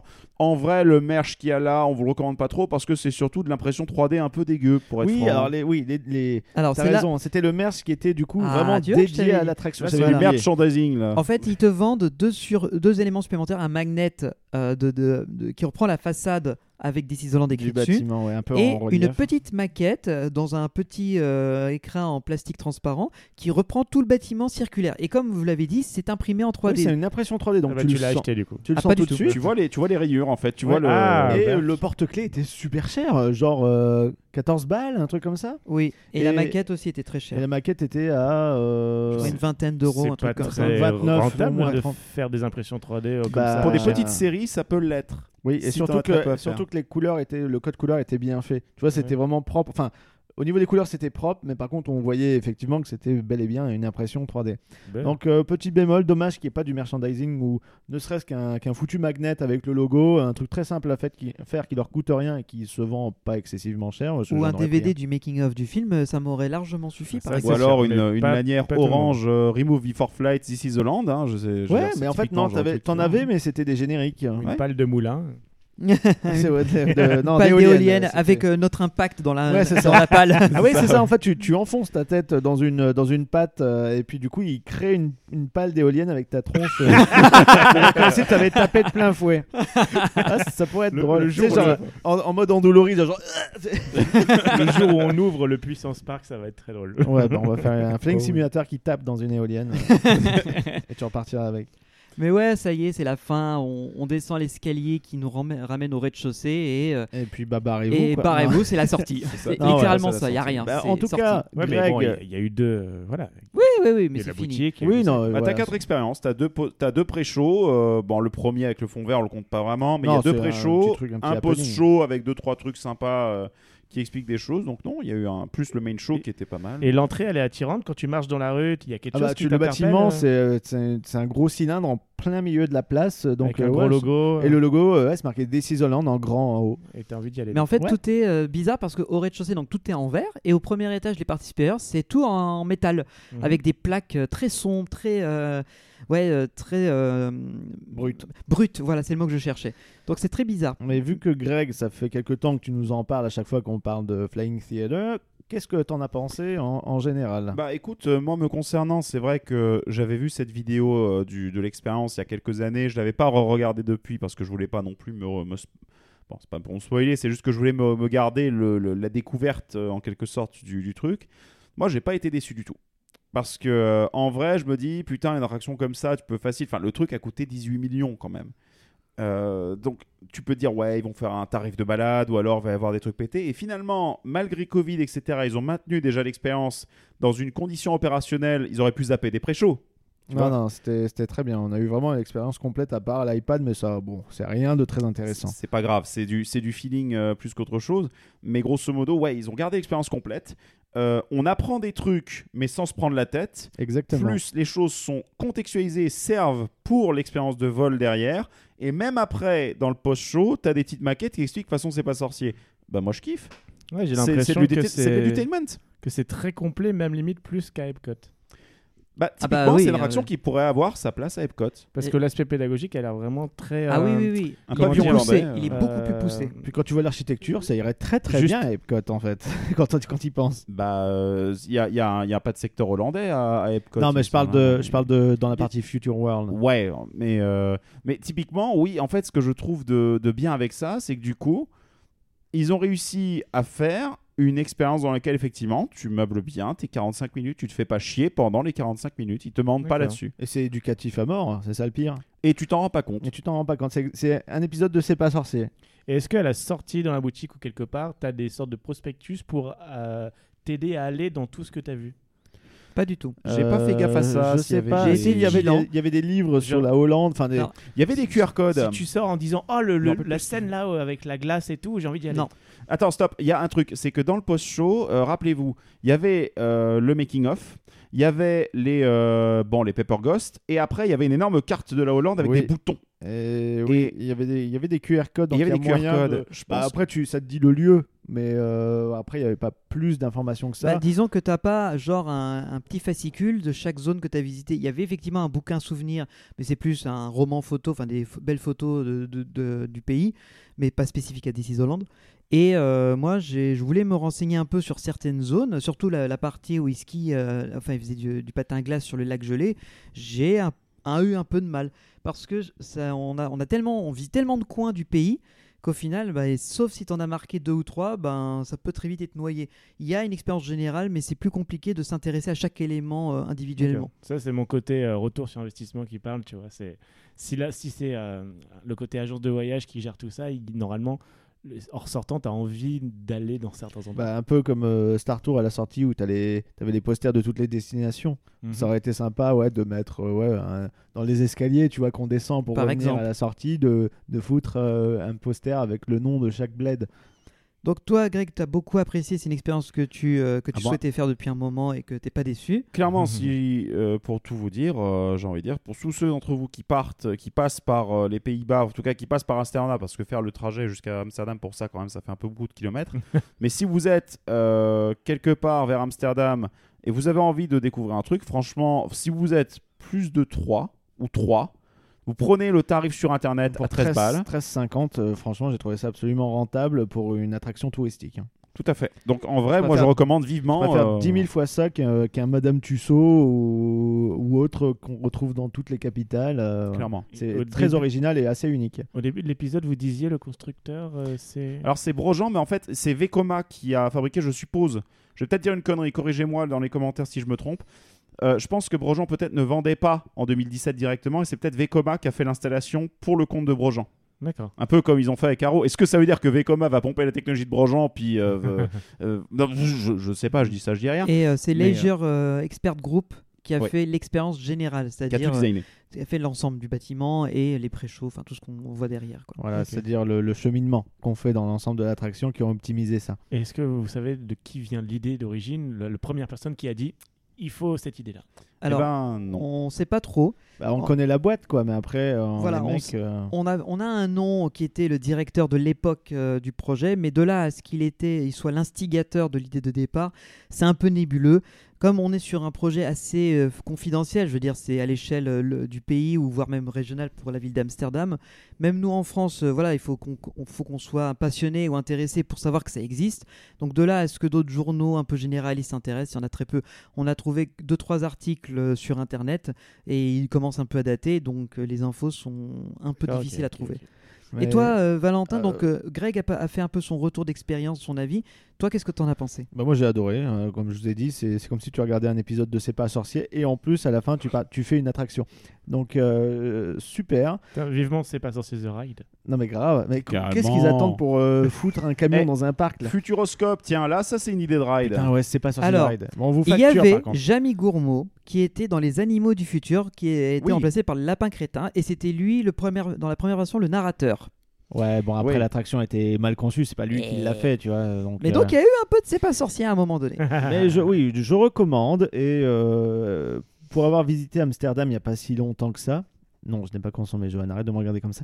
Euh, pour avoir euh, visité Amsterdam, euh, c'est compliqué parce qu'il faut te garer sur des parkings extérieurs et puis ensuite aller en transport dans la ville. Là, en l'occurrence, comme c'est pas dans le centre-ville historique, c'est dans une nouvelle zone, accèdes en voiture. Voilà, là, on a trouvé un parking qui est juste à côté, Juste qui est en pas dessous. très cher, qui est souterrain, surveillé. Bon, voilà, pas de souci. Euh, c'est super pratique. Et si vous êtes déjà dans la ville, bah, il suffit de traverser la rivière, vous prenez un transport ou que sais-je, et c'est là, c'est accessible et c'est beaucoup moins cher que les, les attrapes touristes euh, qui sont comme Madame Tussaud ou Ripley's Believe It or Not, même si j'aime bien la Donjon. franchise. Ou le, le donjon, euh, voilà, c'est super chouette. C'est une vraie attraction. J'ai vraiment eu la, la vibe de, de Sorin en fait. Euh, je- J'ai un peu reconnu cette ambiance-là, euh, très légère, agréable. Et en même temps, on t'apprend des trucs, euh, donc carton plein. hein. Alors, juste avant de demander à Johan si on a réussi à le convaincre ou pas, s'il veut Et le faire Benji ou pas. aussi. Et Benji aussi. Je on précise s'en juste un fout. petit truc avant que Benji prenne la parole. Euh, c'est aussi le potentiel euh, de bah, simplement d'adaptabilité. C'est-à-dire que ce genre de concept, c'est comme un Flyview. Tu peux l'adapter à d'autres pays. Tu peux l'adapter à d'autres villes. Tu peux, le, tu peux le spinner en réalité. Et clairement, This is a été conçu un peu dans cette, dans cette veine. Ça se voit. Parce que ces différents espaces et la thématique qui est prise, il n'y a pas une storyline hyper complexe à écrire. Ils sont partis de l'histoire du pays, ils prennent quelques plans, nanani nana, et ils te font l'expérience. Donc ça se spin super facilement. Bah écoute, je reviens du futur euh, et j'ai fait This is Luxembourg et je me suis fait chier. En plus, ça dure 30 secondes. This is Andorre, et effectivement, t'as dormi. Mais euh, très bien. Vas-y, Benji, dis- dis-nous ce que tu en penses. J'ai beaucoup aimé l'expérience, mais j'ai quelques petits bémols euh, que, qui m'ont un peu refroidi, dirons-nous. Euh, je trouve dommage qu'il n'ait pas essayé de clarifier davantage l'univers dans lequel évolue l'attraction et que ce soit plus un enchaînement de, de c'est pas sorcier, comme vous dites très bien, plutôt que d'un univers de storytelling vraiment poussé. Euh, ce qui fait que très souvent, j'avais, euh, je, je un peu, pour tout vous dire. Bah, déjà, quand on était dans le hall principal avant d'être appelé, Contrairement à Flyview où il y avait plein de choses qui attiraient mon attention, des faux écrans d'embarquement, des bandes son un peu euh, particulières avec des animations dans tous les coins, là ici, ben je, je m'ennuyais un peu. Et euh, quand on arrive longtemps en avance pour être avant d'être appelé pour son décollage, je trouve que enfin on tourne très vite en rond et qu'on qu'on- on s'ennuie un peu. oui, bah, c'est pas fait pour patienter euh, 25 minutes comme on a fait, quoi. Et encore, je trouve qu'on n'était pas plus en avance parce qu'il y en a qui étaient arrivés avant nous et qui, qui étaient toujours pas partis après nous. Donc euh, je pense qu'ils étaient vraiment très très tôt en avance parce qu'il faisait pas beau ce jour là.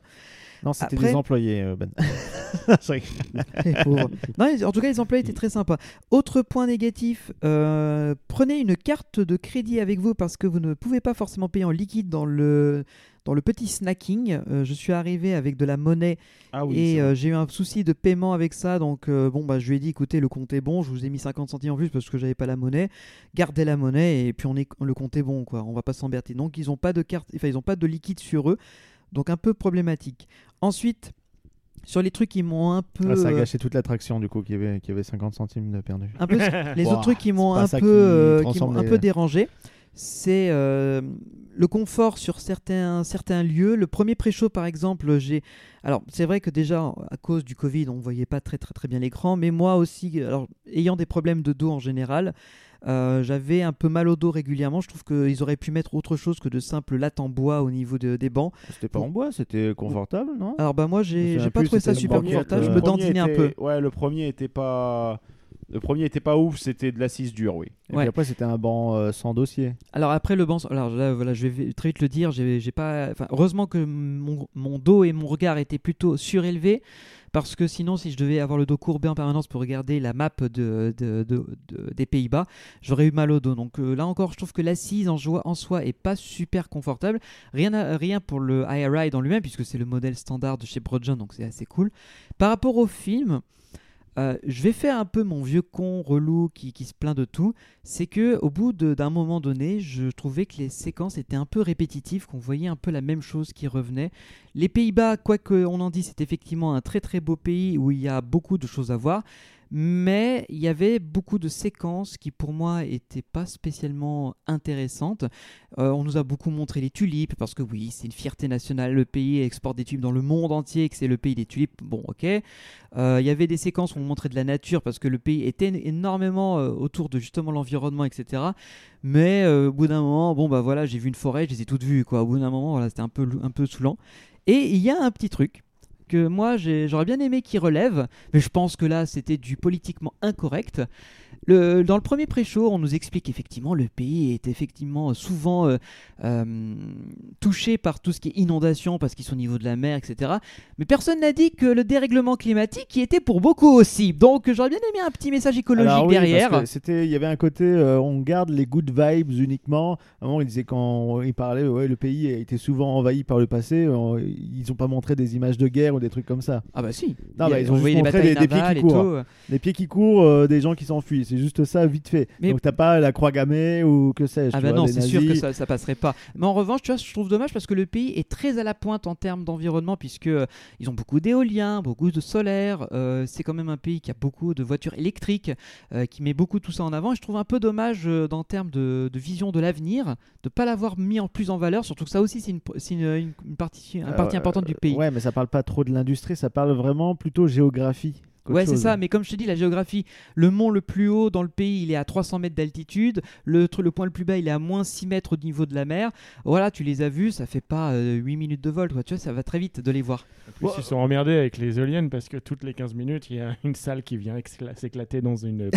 Oui, ça. ça. coûte cher après en pâle. Mais tu vois, tout ça, c'est. Et, et, je, et le merchandise que je trouve un peu limité, qu'ils auraient pu pousser un peu plus loin. Mais voilà, en soi, c'est- si vous écoutez ce que je viens de dire, c'est des détails. On, est sur des petits points d'éléments qui, pour moi, voilà, en un point de vue expertise, j'aurais bien aimé qu'ils les poussent davantage parce qu'on est quand même sur un- une expérience assez longue. Mais en, soi, en général, je me suis pas ennuyé, comme vous l'avez dit, quand euh, il y avait les séquences euh, d'informations où j'apprenais des choses, parce que pour moi, j'adore quand je découvre des nouveaux éléments d'un pays. Et d'ailleurs, ce qui est marrant, euh, après qu'on ait quitté euh, le, flying sur la route de notre hôtel, j'étais sur euh, les sites de Wikipédia et d'informations pour en savoir plus sur l'histoire du pays, pour me renseigner. J'ai appris plein de choses et ça m'a ouvert l'esprit, ça m'a ça m'a rendu curieux. Donc voilà, c'est une bonne entrée Voilà. en matière pour apprendre des choses, pour vous euh, ouvrir l'esprit, vous dire euh, le Pays-Bas, bah, c'est pas juste justement le, le cliché de le- la drogue légale, la Ouais, voilà. prostitution. C'est pas euh, juste une langue horrible. voilà, il y a plein, plein de choses à voir derrière. Non, mais en soi, c'est moins. euh, je, je- je- je me sens moins agressé en parlant néerlandais qu'en parlant allemand. Mais bon, ça, c'est les goûts et les couleurs. Mais voilà, donc euh, personnellement, c'est effectivement, je vous recommande de faire des Holland si vous avez jamais entendu trop parler de- du Pays-Bas et que vous venez à Amsterdam ou quoi. Vraiment, allez-y. Pour euh, les 13,50€, si vous êtes euh, à partir de 3, ça vaut le coup. Euh, vous ne verrez pas l'heure passer si, comme moi, vous découvrez plein de choses et qu'au final, vous avez envie d'en savoir plus. Bon, faut parler anglais quoi. Mais voilà, Ouais. pas en français, pas en. C'est même pas en autre langue que anglais et néerlandais. C'est un peu dommage parce que je trouve qu'ils auraient mérité de mettre plus de langues pour un truc qui se veut international.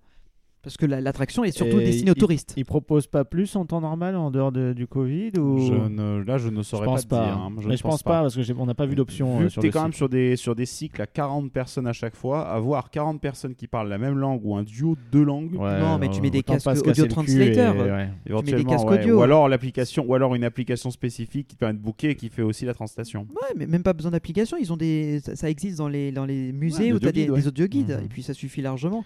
Alors Johan, est-ce qu'on t'a convaincu? Et moi, je trouve que ça a l'air vachement bien. Et je serais curieux d'y aller. Ah, Bah, peut-être que si un jour on refait un déplacement aux Pays-Bas, peut-être qu'on t'y emmènera. Ce serait bien. Mhm. Ouais, J'ai l'impression que ça fait très soaring dans la manière dont vous l'expliquez. Ça l'est complètement. Euh, même beaucoup plus poussé sur l'aspect éducatif. euh, Dans les qui- pré-shows surtout. ouais. Qui est du coup euh, chapeau bas parce que j'ai toujours tendance à penser que Epcot, il n'y a rien de plus éducatif qu'Epcot, mais euh, non, apparemment.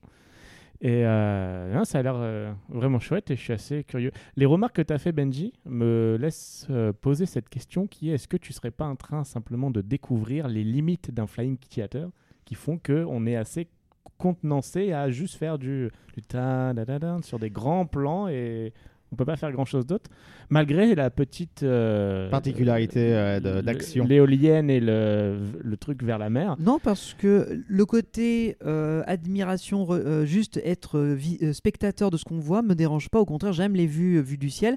Sauf que, si- au bout d'un moment, je trouvais que les séquences redevenaient un peu les mêmes. Surtout après la séquence avec les éoliennes, euh, la tempête, qui pour moi était la montée en dramaturgie et qui après retombe, puisqu'on a encore un pas mal de choses à regarder, et ne remonte plus derrière. Tu vois, je me suis dit, bon, bah, est-ce qu'il va y avoir une autre séquence en plus? Bah non. Et euh, je voyais les séquences nature, nature, nature, nature, nature. Bah, après, ce qui est, c'est normal parce que c'est un flying qui est dédié à un pays. Donc on essaie de te montrer un maximum. Autant dans un parc d'attractions, euh, pour des raisons de capacité, etc., faut qu'on te fasse un truc condensé. Et euh, s'il y a une storyline, encore, enfin, faut que, ce- faut que chaque scène soit justifiée. Là, euh, pour 13 balles 50, je suis content de, profiter au maximum d'une attraction qui, en général, je ne suis jamais euh, rassasié. J'ai toujours envie de refaire un tour, un truc comme ça. Là, au bout des 9 minutes, j'étais vraiment content. Euh, le timing me semblait cohérent, c'est-à-dire je me suis pas ennuyé. Ça aurait été plus long peut-être. Ça aurait été plus court, j'aurais peut-être trouvé ça frustrant. Là, j'ai trouvé que c'était bien dosé malgré tout, même si effectivement il y a une redondance dans certains paysages et certaines façons de les survoler. Euh, mais c'est pas plus dérangeant que ça. Et puis bon, quand t'as payé pour une seule attraction, euh, t'as envie de la rentabiliser. Donc voilà, et puis pour euh, finir sur ce que tu disais, Johan, par rapport au côté admiration, enfin juste être, regarder ce qui se passe, euh, Flyview à Paris faisait des trucs intéressants de mise en scène, puisque là c'est grâce à l'utilisation d'un drone, donc plus petit de ma- à manipuler, on arrivait à aller dans des espaces beaucoup plus étroits, beaucoup plus serrés, et je trouve que s'ils avaient mixé le fait d'avoir des vues très larges, très hautes, avec des espaces très, très restreints, peut-être dans des rues, peut-être dans des, dans des zones un peu secrètes, des trucs comme ça, où on aurait quand même eu cet effet de déplacement, ça aurait, ça aurait apporté quelque chose de, de différenciant, un peu original. Ouais, mais l'hélico dans les ruelles, ça aurait été chaud quand même. C'est pour ça que je dis s'ils avaient eu un drone. Ouais. Mais Voletarium, les drones a le utilisé permettent. une, euh, Voletarium avait utilisé une production hybride. Ils avaient utilisé du drone euh, de, de, de- je, je crois que ça s'appelle un exaporteur, enfin avec six pales, euh, etc. Donc un truc qui peut porter des gros matos. Et ils avaient aussi utilisé de l'hélicop- de l'hélicoptère. Et, et dans celui de Paris, il n'y avait pas un truc avec des mouettes, vous aviez dit? Comment? Euh, Vous n'avez pas dit qu'il y avait une scène avec des mouettes euh, qui rigolotent ou qui est. alors sur celui de Paris, sur Flyview, je te cache pas, ça fait un petit bout de temps. Je me rappelle qu'il y avait la scène sur la Tour Eiffel où à un moment tu dégringoles qui était sympa. Mhm. Euh, même si c'était un plan reverse inverse, enfin accéléré au montage, mais c'était sympa. Euh, donc, euh, En tout cas, moi, ça me, ça me projette un petit peu dans la question de l'avenir des Flying Theater, où je sens que peut-être il y a une, justement le, le défi de renouveler Oui. l'expérience. Et ça, je suis très curieux de savoir à quoi, que- quel est le défi d'un futur Flying Theater qui doit essayer de surpasser un petit peu les autres en termes de- d'action ou Bah, c'est Virgin. Galactic, tu vois. On te met dans Bah. une salle, genre, ah, vous allez faire une fly- Flying Theater qui simule l'espace, et en fait, t'es dans une vraie fusée. et puis là, t'es pas du tout prêt pour ça, et tu gerbes. Moi, je pense que je suis tout à fait d'accord avec toi parce que c'est vrai que le, le concept d'un Flying Theater à l'heure actuelle, Disney l'a posé il y a 20 ans. Ouais. ouais, c'est sûr. Nous, on connaît. Après, euh, c'est vrai qu'en Europe, c'est c'est relativement récent. Il y en a que 4 en Europe des Flying Theater.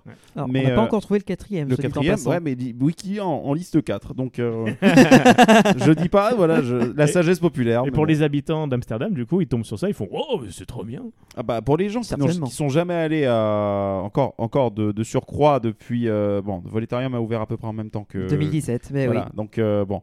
Mais euh, tu, tu le sens le package où il y a Brojan qui a bien, bien, bien montré son truc à l'IAPA là. Ah oui, euh, oui, oui, je suis sûr que là, Moi ils, ont j'en eu, prends. ils, Moi ont eu, aussi. ils ont eu double contrat, c'était double champagne le soir à la- dans, le- dans les bureaux. Ah là oui. Mais je sais qu'il y a d'autres pays comme en Chine par exemple où c'est la folie là-bas, ils en ont plein euh, des, des flying. D'ailleurs, à propos de la Chine, À Greg, propos de t'as la Chine, découvert quoi tout à l'heure Il y a deux trucs importants aussi, c'est que justement, je termine de rebondir sur ce que Johan disait à propos du renouveau.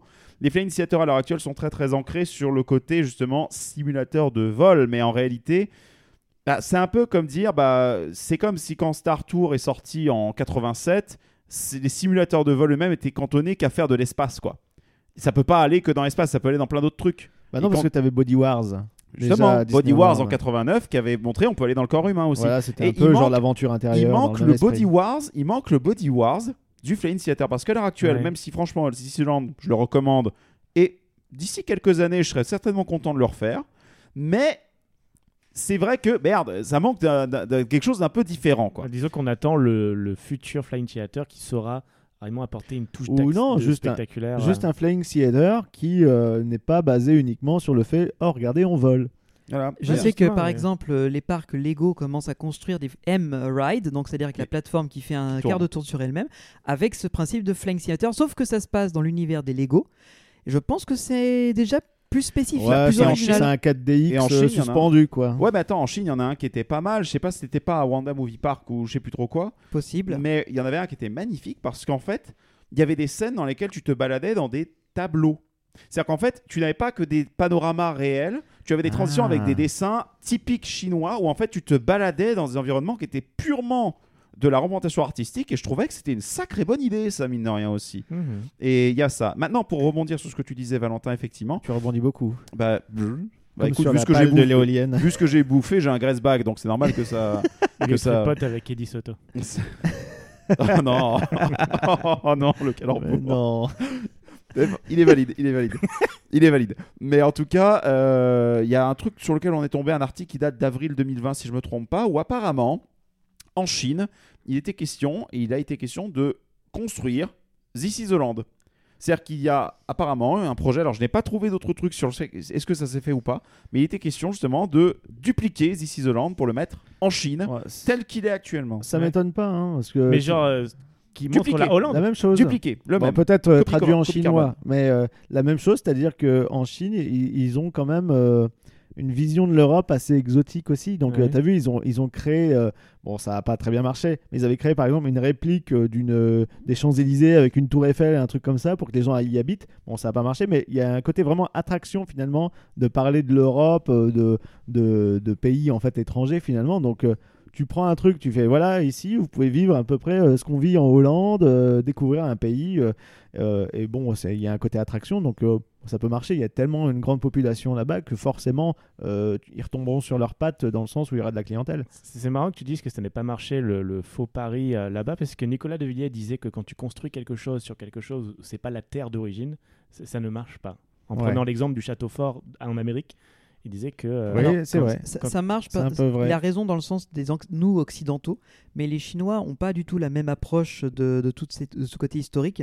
D'ailleurs, on le dit souvent avec euh, dédain et un peu de mesquinerie, dans le sens ils adorent copier parce que c'est dans leur nature. Mais si, dans la, la tradition chinoise, le, le signe de respect, l'un des plus hauts signes de respect, c'est le copie. C'est la copie parce qu'on veut dire je n'ai pas trouvé mieux, je vais donc faire la même chose. Je Il reproduis. respecte vachement. Je reproduis. Donc ce qui fait ah non mais non mais c'est ça que je veux dire, c'est que ah, maintenant ils sont plus dans l'innovation quoi. C'est vrai que sur AliExpress, Ils ils, respectent vachement euh, les, les- les- les créateurs, qui, les inventeurs, les trucs comme ça, en faisant exactement la même chose qu'eux. Mais c'est pour ça que euh, beaucoup, beaucoup de choses en Chine viennent de, de la copie. Euh, parce qu'ils adorent aussi ce que nous on est capable de faire. Et euh, l'idée de départ de reproduire un mini Paris version romantique euh, pour y vivre partait du constat que beaucoup de Chinois ne peuvent pas partir visiter la France parce que c'est très cher et très loin, ne peuvent pas vivre en France parce qu'ils ne parlent pas le français. L'idée en soi était pas mauvaise, sauf que c'était devenu un truc de carton-pâte. quoi. Bah, en fait, ça- n'avait pas la- le cachet de France. C'est bien quand c'est une expérience, genre This is the Land, t'as- en une heure, t'as fait le Par tour. exemple, voilà. Et là, y vivre, euh, je trouve ça un peu débile, quoi. Enfin, tu, tu vas manger chinois dans ton appartement haussmanien sur une fake tour Eiffel entourée de, de champs et de forêts, euh, ça fait un peu bizarre, quoi. C'est vrai que ça manque de- C'est là ça que- manque d'authenticité. quoi, Bah, c'est là hein, qu'on a atteint le- la limite du système. Donc, faire un clone de This is Holland en Chine, c'est un bon moyen de faire un, un ambassadeur de la culture hollandaise et plus largement européenne. Quoi. Tout à fait. Donc du coup, est-ce que les initiateurs deviendront des outils plus généralisés pour des offices du tourisme pour se retrouver dans d'autres pays où se dupliqueront-ils Bah, pourquoi pas hein. Eh Il bah, y aura pourquoi toujours pas. une clientèle pour ça, après avoir euh, la qualité que ça aura d'un pays à l'autre. hein. Et, et moi, j'adore me mettre à la place des constructeurs là, parce que du coup, je me dis, on a construit This is Hollande. La première chose à faire, c'est tu contactes tous les pays et tu dis, voilà ce qu'on peut vous proposer. Bah, justement, c'est ce qu'on se disait avec Greg. Genre, mais Greg, vas-y, là, qu'est-ce qu'on qu'est-ce qu'on attend pour euh, ouvrir le concept à Paris? Mais bon, il y a déjà des trucs plus ou is moins France. Et, et même pas forcément les pays, peut-être il y a des régions que ça intéresse. euh, euh, tu, tu- tu viens chez moi, Greg, tu, proposes à la région de Picardie, This is Picardie, euh, où on passe dans tous les grands. Julie Magic Dance. J'imagine bien le moment auquel on va devoir charger une odeur maroilles dans le mince, voilà dans le dans, dans le dans Oui. le dans le, le- le smell of vision là, Et puis, du- bien, on du pourrait truc. faire ça aussi, euh, This is Paris. Euh, et euh, l'odeur et à un de moment, pisse dans le T'es métro. t'es au-dessus t'es au- t'es au-dessus de l'île de la Cité et tu te craches dans le toit de Notre-Dame, ça crée un incendie. euh. ouais, non, en fait, non, non, Je c'est la mauvais goût. pas tellement Non, mais en fait- celle-là. non, mais juste Oh, être bloqué sur le périph' pendant une heure et les gens t'insultent, c'est parfait. T'en fais pas, tu trouveras bien quelqu'un qui donnera un milliard pour ça. Il Mais bon. suffit que tu trouves, euh, une, trouves une région qui est prête à claquer 12 millions et c'est bon. Non mais 18. On verra. 18. 18 millions, 18 millions. Mais ensuite, euh, bon, on verra bien dans tous les cas sur ce truc-là. Mais en tout cas, bah, ça fait suite à cet épisode sur Flyview. On voulait vous en parler. Et donc, du coup, bah, Oui, vous comprenez qu'on recommande globalement d'aller le voir si vous avez l'occasion. Faites pas le trajet pour ça. Mais si vous allez sur Efteling, Taferland, etc., ça peut être plus ou moins sur la route. Il y a Walibi Holland qui est pas très loin, mais bon, on vous recommande moins Walibi Holland. On va en parler de Walibi Écoutez notre podcast consacré à Walibi Holland. Voilà. Ça tape. Par contre, euh, faites pas gaffe, si ça pique un peu les yeux, c'est le sel. En tout cas, bon, les amis, bah, sur ce, bah, on va clôturer cet épisode ici. Benji, où est-ce qu'on peut nous retrouver? Bonjour, voici le message automatique de Benji en fin d'épisode. Veuillez laisser Tu le devrais message. l'enregistrer. Vous pouvez retrouver cet épisode sur toutes les plateformes de streaming habituelles Spotify, Deezer, SoundCloud, TuneIn, Apple Podcast et il y en a certainement plein encore où vous tapez Puissance Park, vous êtes sûr de nous retrouver. Retrouvez-nous également sur notre chaîne YouTube où on reposte parfois des épisodes en version illustrée ou parfois des épisodes spéciaux du style les 360 ou des petites blagues genre Cars Prout Trip qui était euh, une petite blague on avait fait à l'ouverture de Cars Road Trip à Disneyland Paris. Là, je préviens tout de suite pour This is the Land, on va faire la blague, on va mettre qu'un champ de tulipes. En fait, pendant toute l'illustration de cet épisode, C'est ça. ce sera tout Et à un moment donné, une éolienne en panne. avec une qui- Et une palle qui manque. vous pouvez également nous suivre sur les réseaux sociaux, Facebook, Twitter, et on vous encourage aussi à venir sur notre Instagram parce que dès que nous sommes dans un parc, en déplacement ou que l'équipe est en extérieur, Valentin fait des super stories qui sont après archivées et vous pouvez les retrouver à la une directement sur notre page d'accueil. Donc là aussi, on vous encourage et puis derrière, ça nous fait du référencement, c'est tout bénef. On a aussi, si vous avez envie d'échanger avec nous et avec une super communauté qui grossit de plus en plus, c'est notre Discord. Il y a pas mal de gens euh, qui euh, apportent leurs connaissances, leur expérience, leur savoir-faire et qu'ils partagent avec nous. Donc c'est super génial d'avoir plein de points de vue différents et avec des experts et des professionnels aussi qui viennent parfois rajouter leur petite info. Et bien sûr, si vous avez envie, www.puissancepark.fr où on regroupe quasiment toutes les informations que je viens de citer et évidemment aussi notre chaîne Twitch parce que oui, on fait des lives, Eh ça ben, nous arrive. partout. hein. Et retrouvez-nous demain à Fantasyland. Eh, C'est ça, voilà, oui, mais oui. ce Bon, sera là, en, léger un- différé. Oui, en beaucoup En, différé. en légiféré de quelques mois, En mais très lourd différé. Mais voilà, notre chaîne Twitch pour revoir des lives, puisque là aussi, ce qu'il y a de bien, c'est qu'on essaie de vous les proposer bien plus longtemps après les 14 jours. Donc il y a des versions remontées ou des versions un peu plus allégées qui peuvent rester, donc ça aussi c'est cool. Et bien sûr, si vous avez envie de soutenir notre aventure Puissance Park, là c'est évidemment pas obligatoire, mais c'est toujours un petit tip en plus et on est très heureux. Vous pouvez nous offrir un petit café sur notre page Utip, euh, euh, slash Puissance Park. Vous pouvez être donateur ponctuel ou donateur régulier, il n'y a De pas de quelques souci litres d'essence pour voyager. Bah, justement, j'allais le dire, puisque là, comme on enregistre cet épisode depuis notre chambre d'hôtel en Allemagne, à environ euh, 15 minutes de voiture du prochain parc qui sera aussi le dernier du road trip Fantasyland, ce road trip a été rendu possible en partie grâce au généreux soutien de nos donateurs. Ça fait beaucoup Attends, je de trucs euh, de campagne. Ouais, j'allais penser aussi à ça. Donc ouais, on a, on a, on, on vous remerciera jamais assez de votre générosité puisque grâce à ça, l'équipe euh, et le, euh, le projet Puissance Park continue d'évoluer. On a pu investir dans du matériel, sachant que nous, on est bénévoles sur ce projet-là vu qu'on est une assoce et que derrière, on fait ça aussi par le plaisir. On met tout en œuvre pour vous offrir un maximum de choses et puis on espère que ça vous plaira et que derrière, on continuera à vous proposer des nouveautés. On est bénévole pour visiter des parcs, c'est dur. hein. Ouais, c'est vrai c'est extrêmement la vie, difficile hein. euh, comme passion. hein. Oh là là. Ça, surtout quand il y a un SLC dans le parc, mais bah, ça, ça, c'est autre chose. Ou Bandit à, à Chut, chut, Movie Park Germany. non, non, On vous laisse. À très bientôt. On s'envole. Allez, gros bisous à tous, Bisous à bye tous, bye. bye. Oh, l'éolienne Bah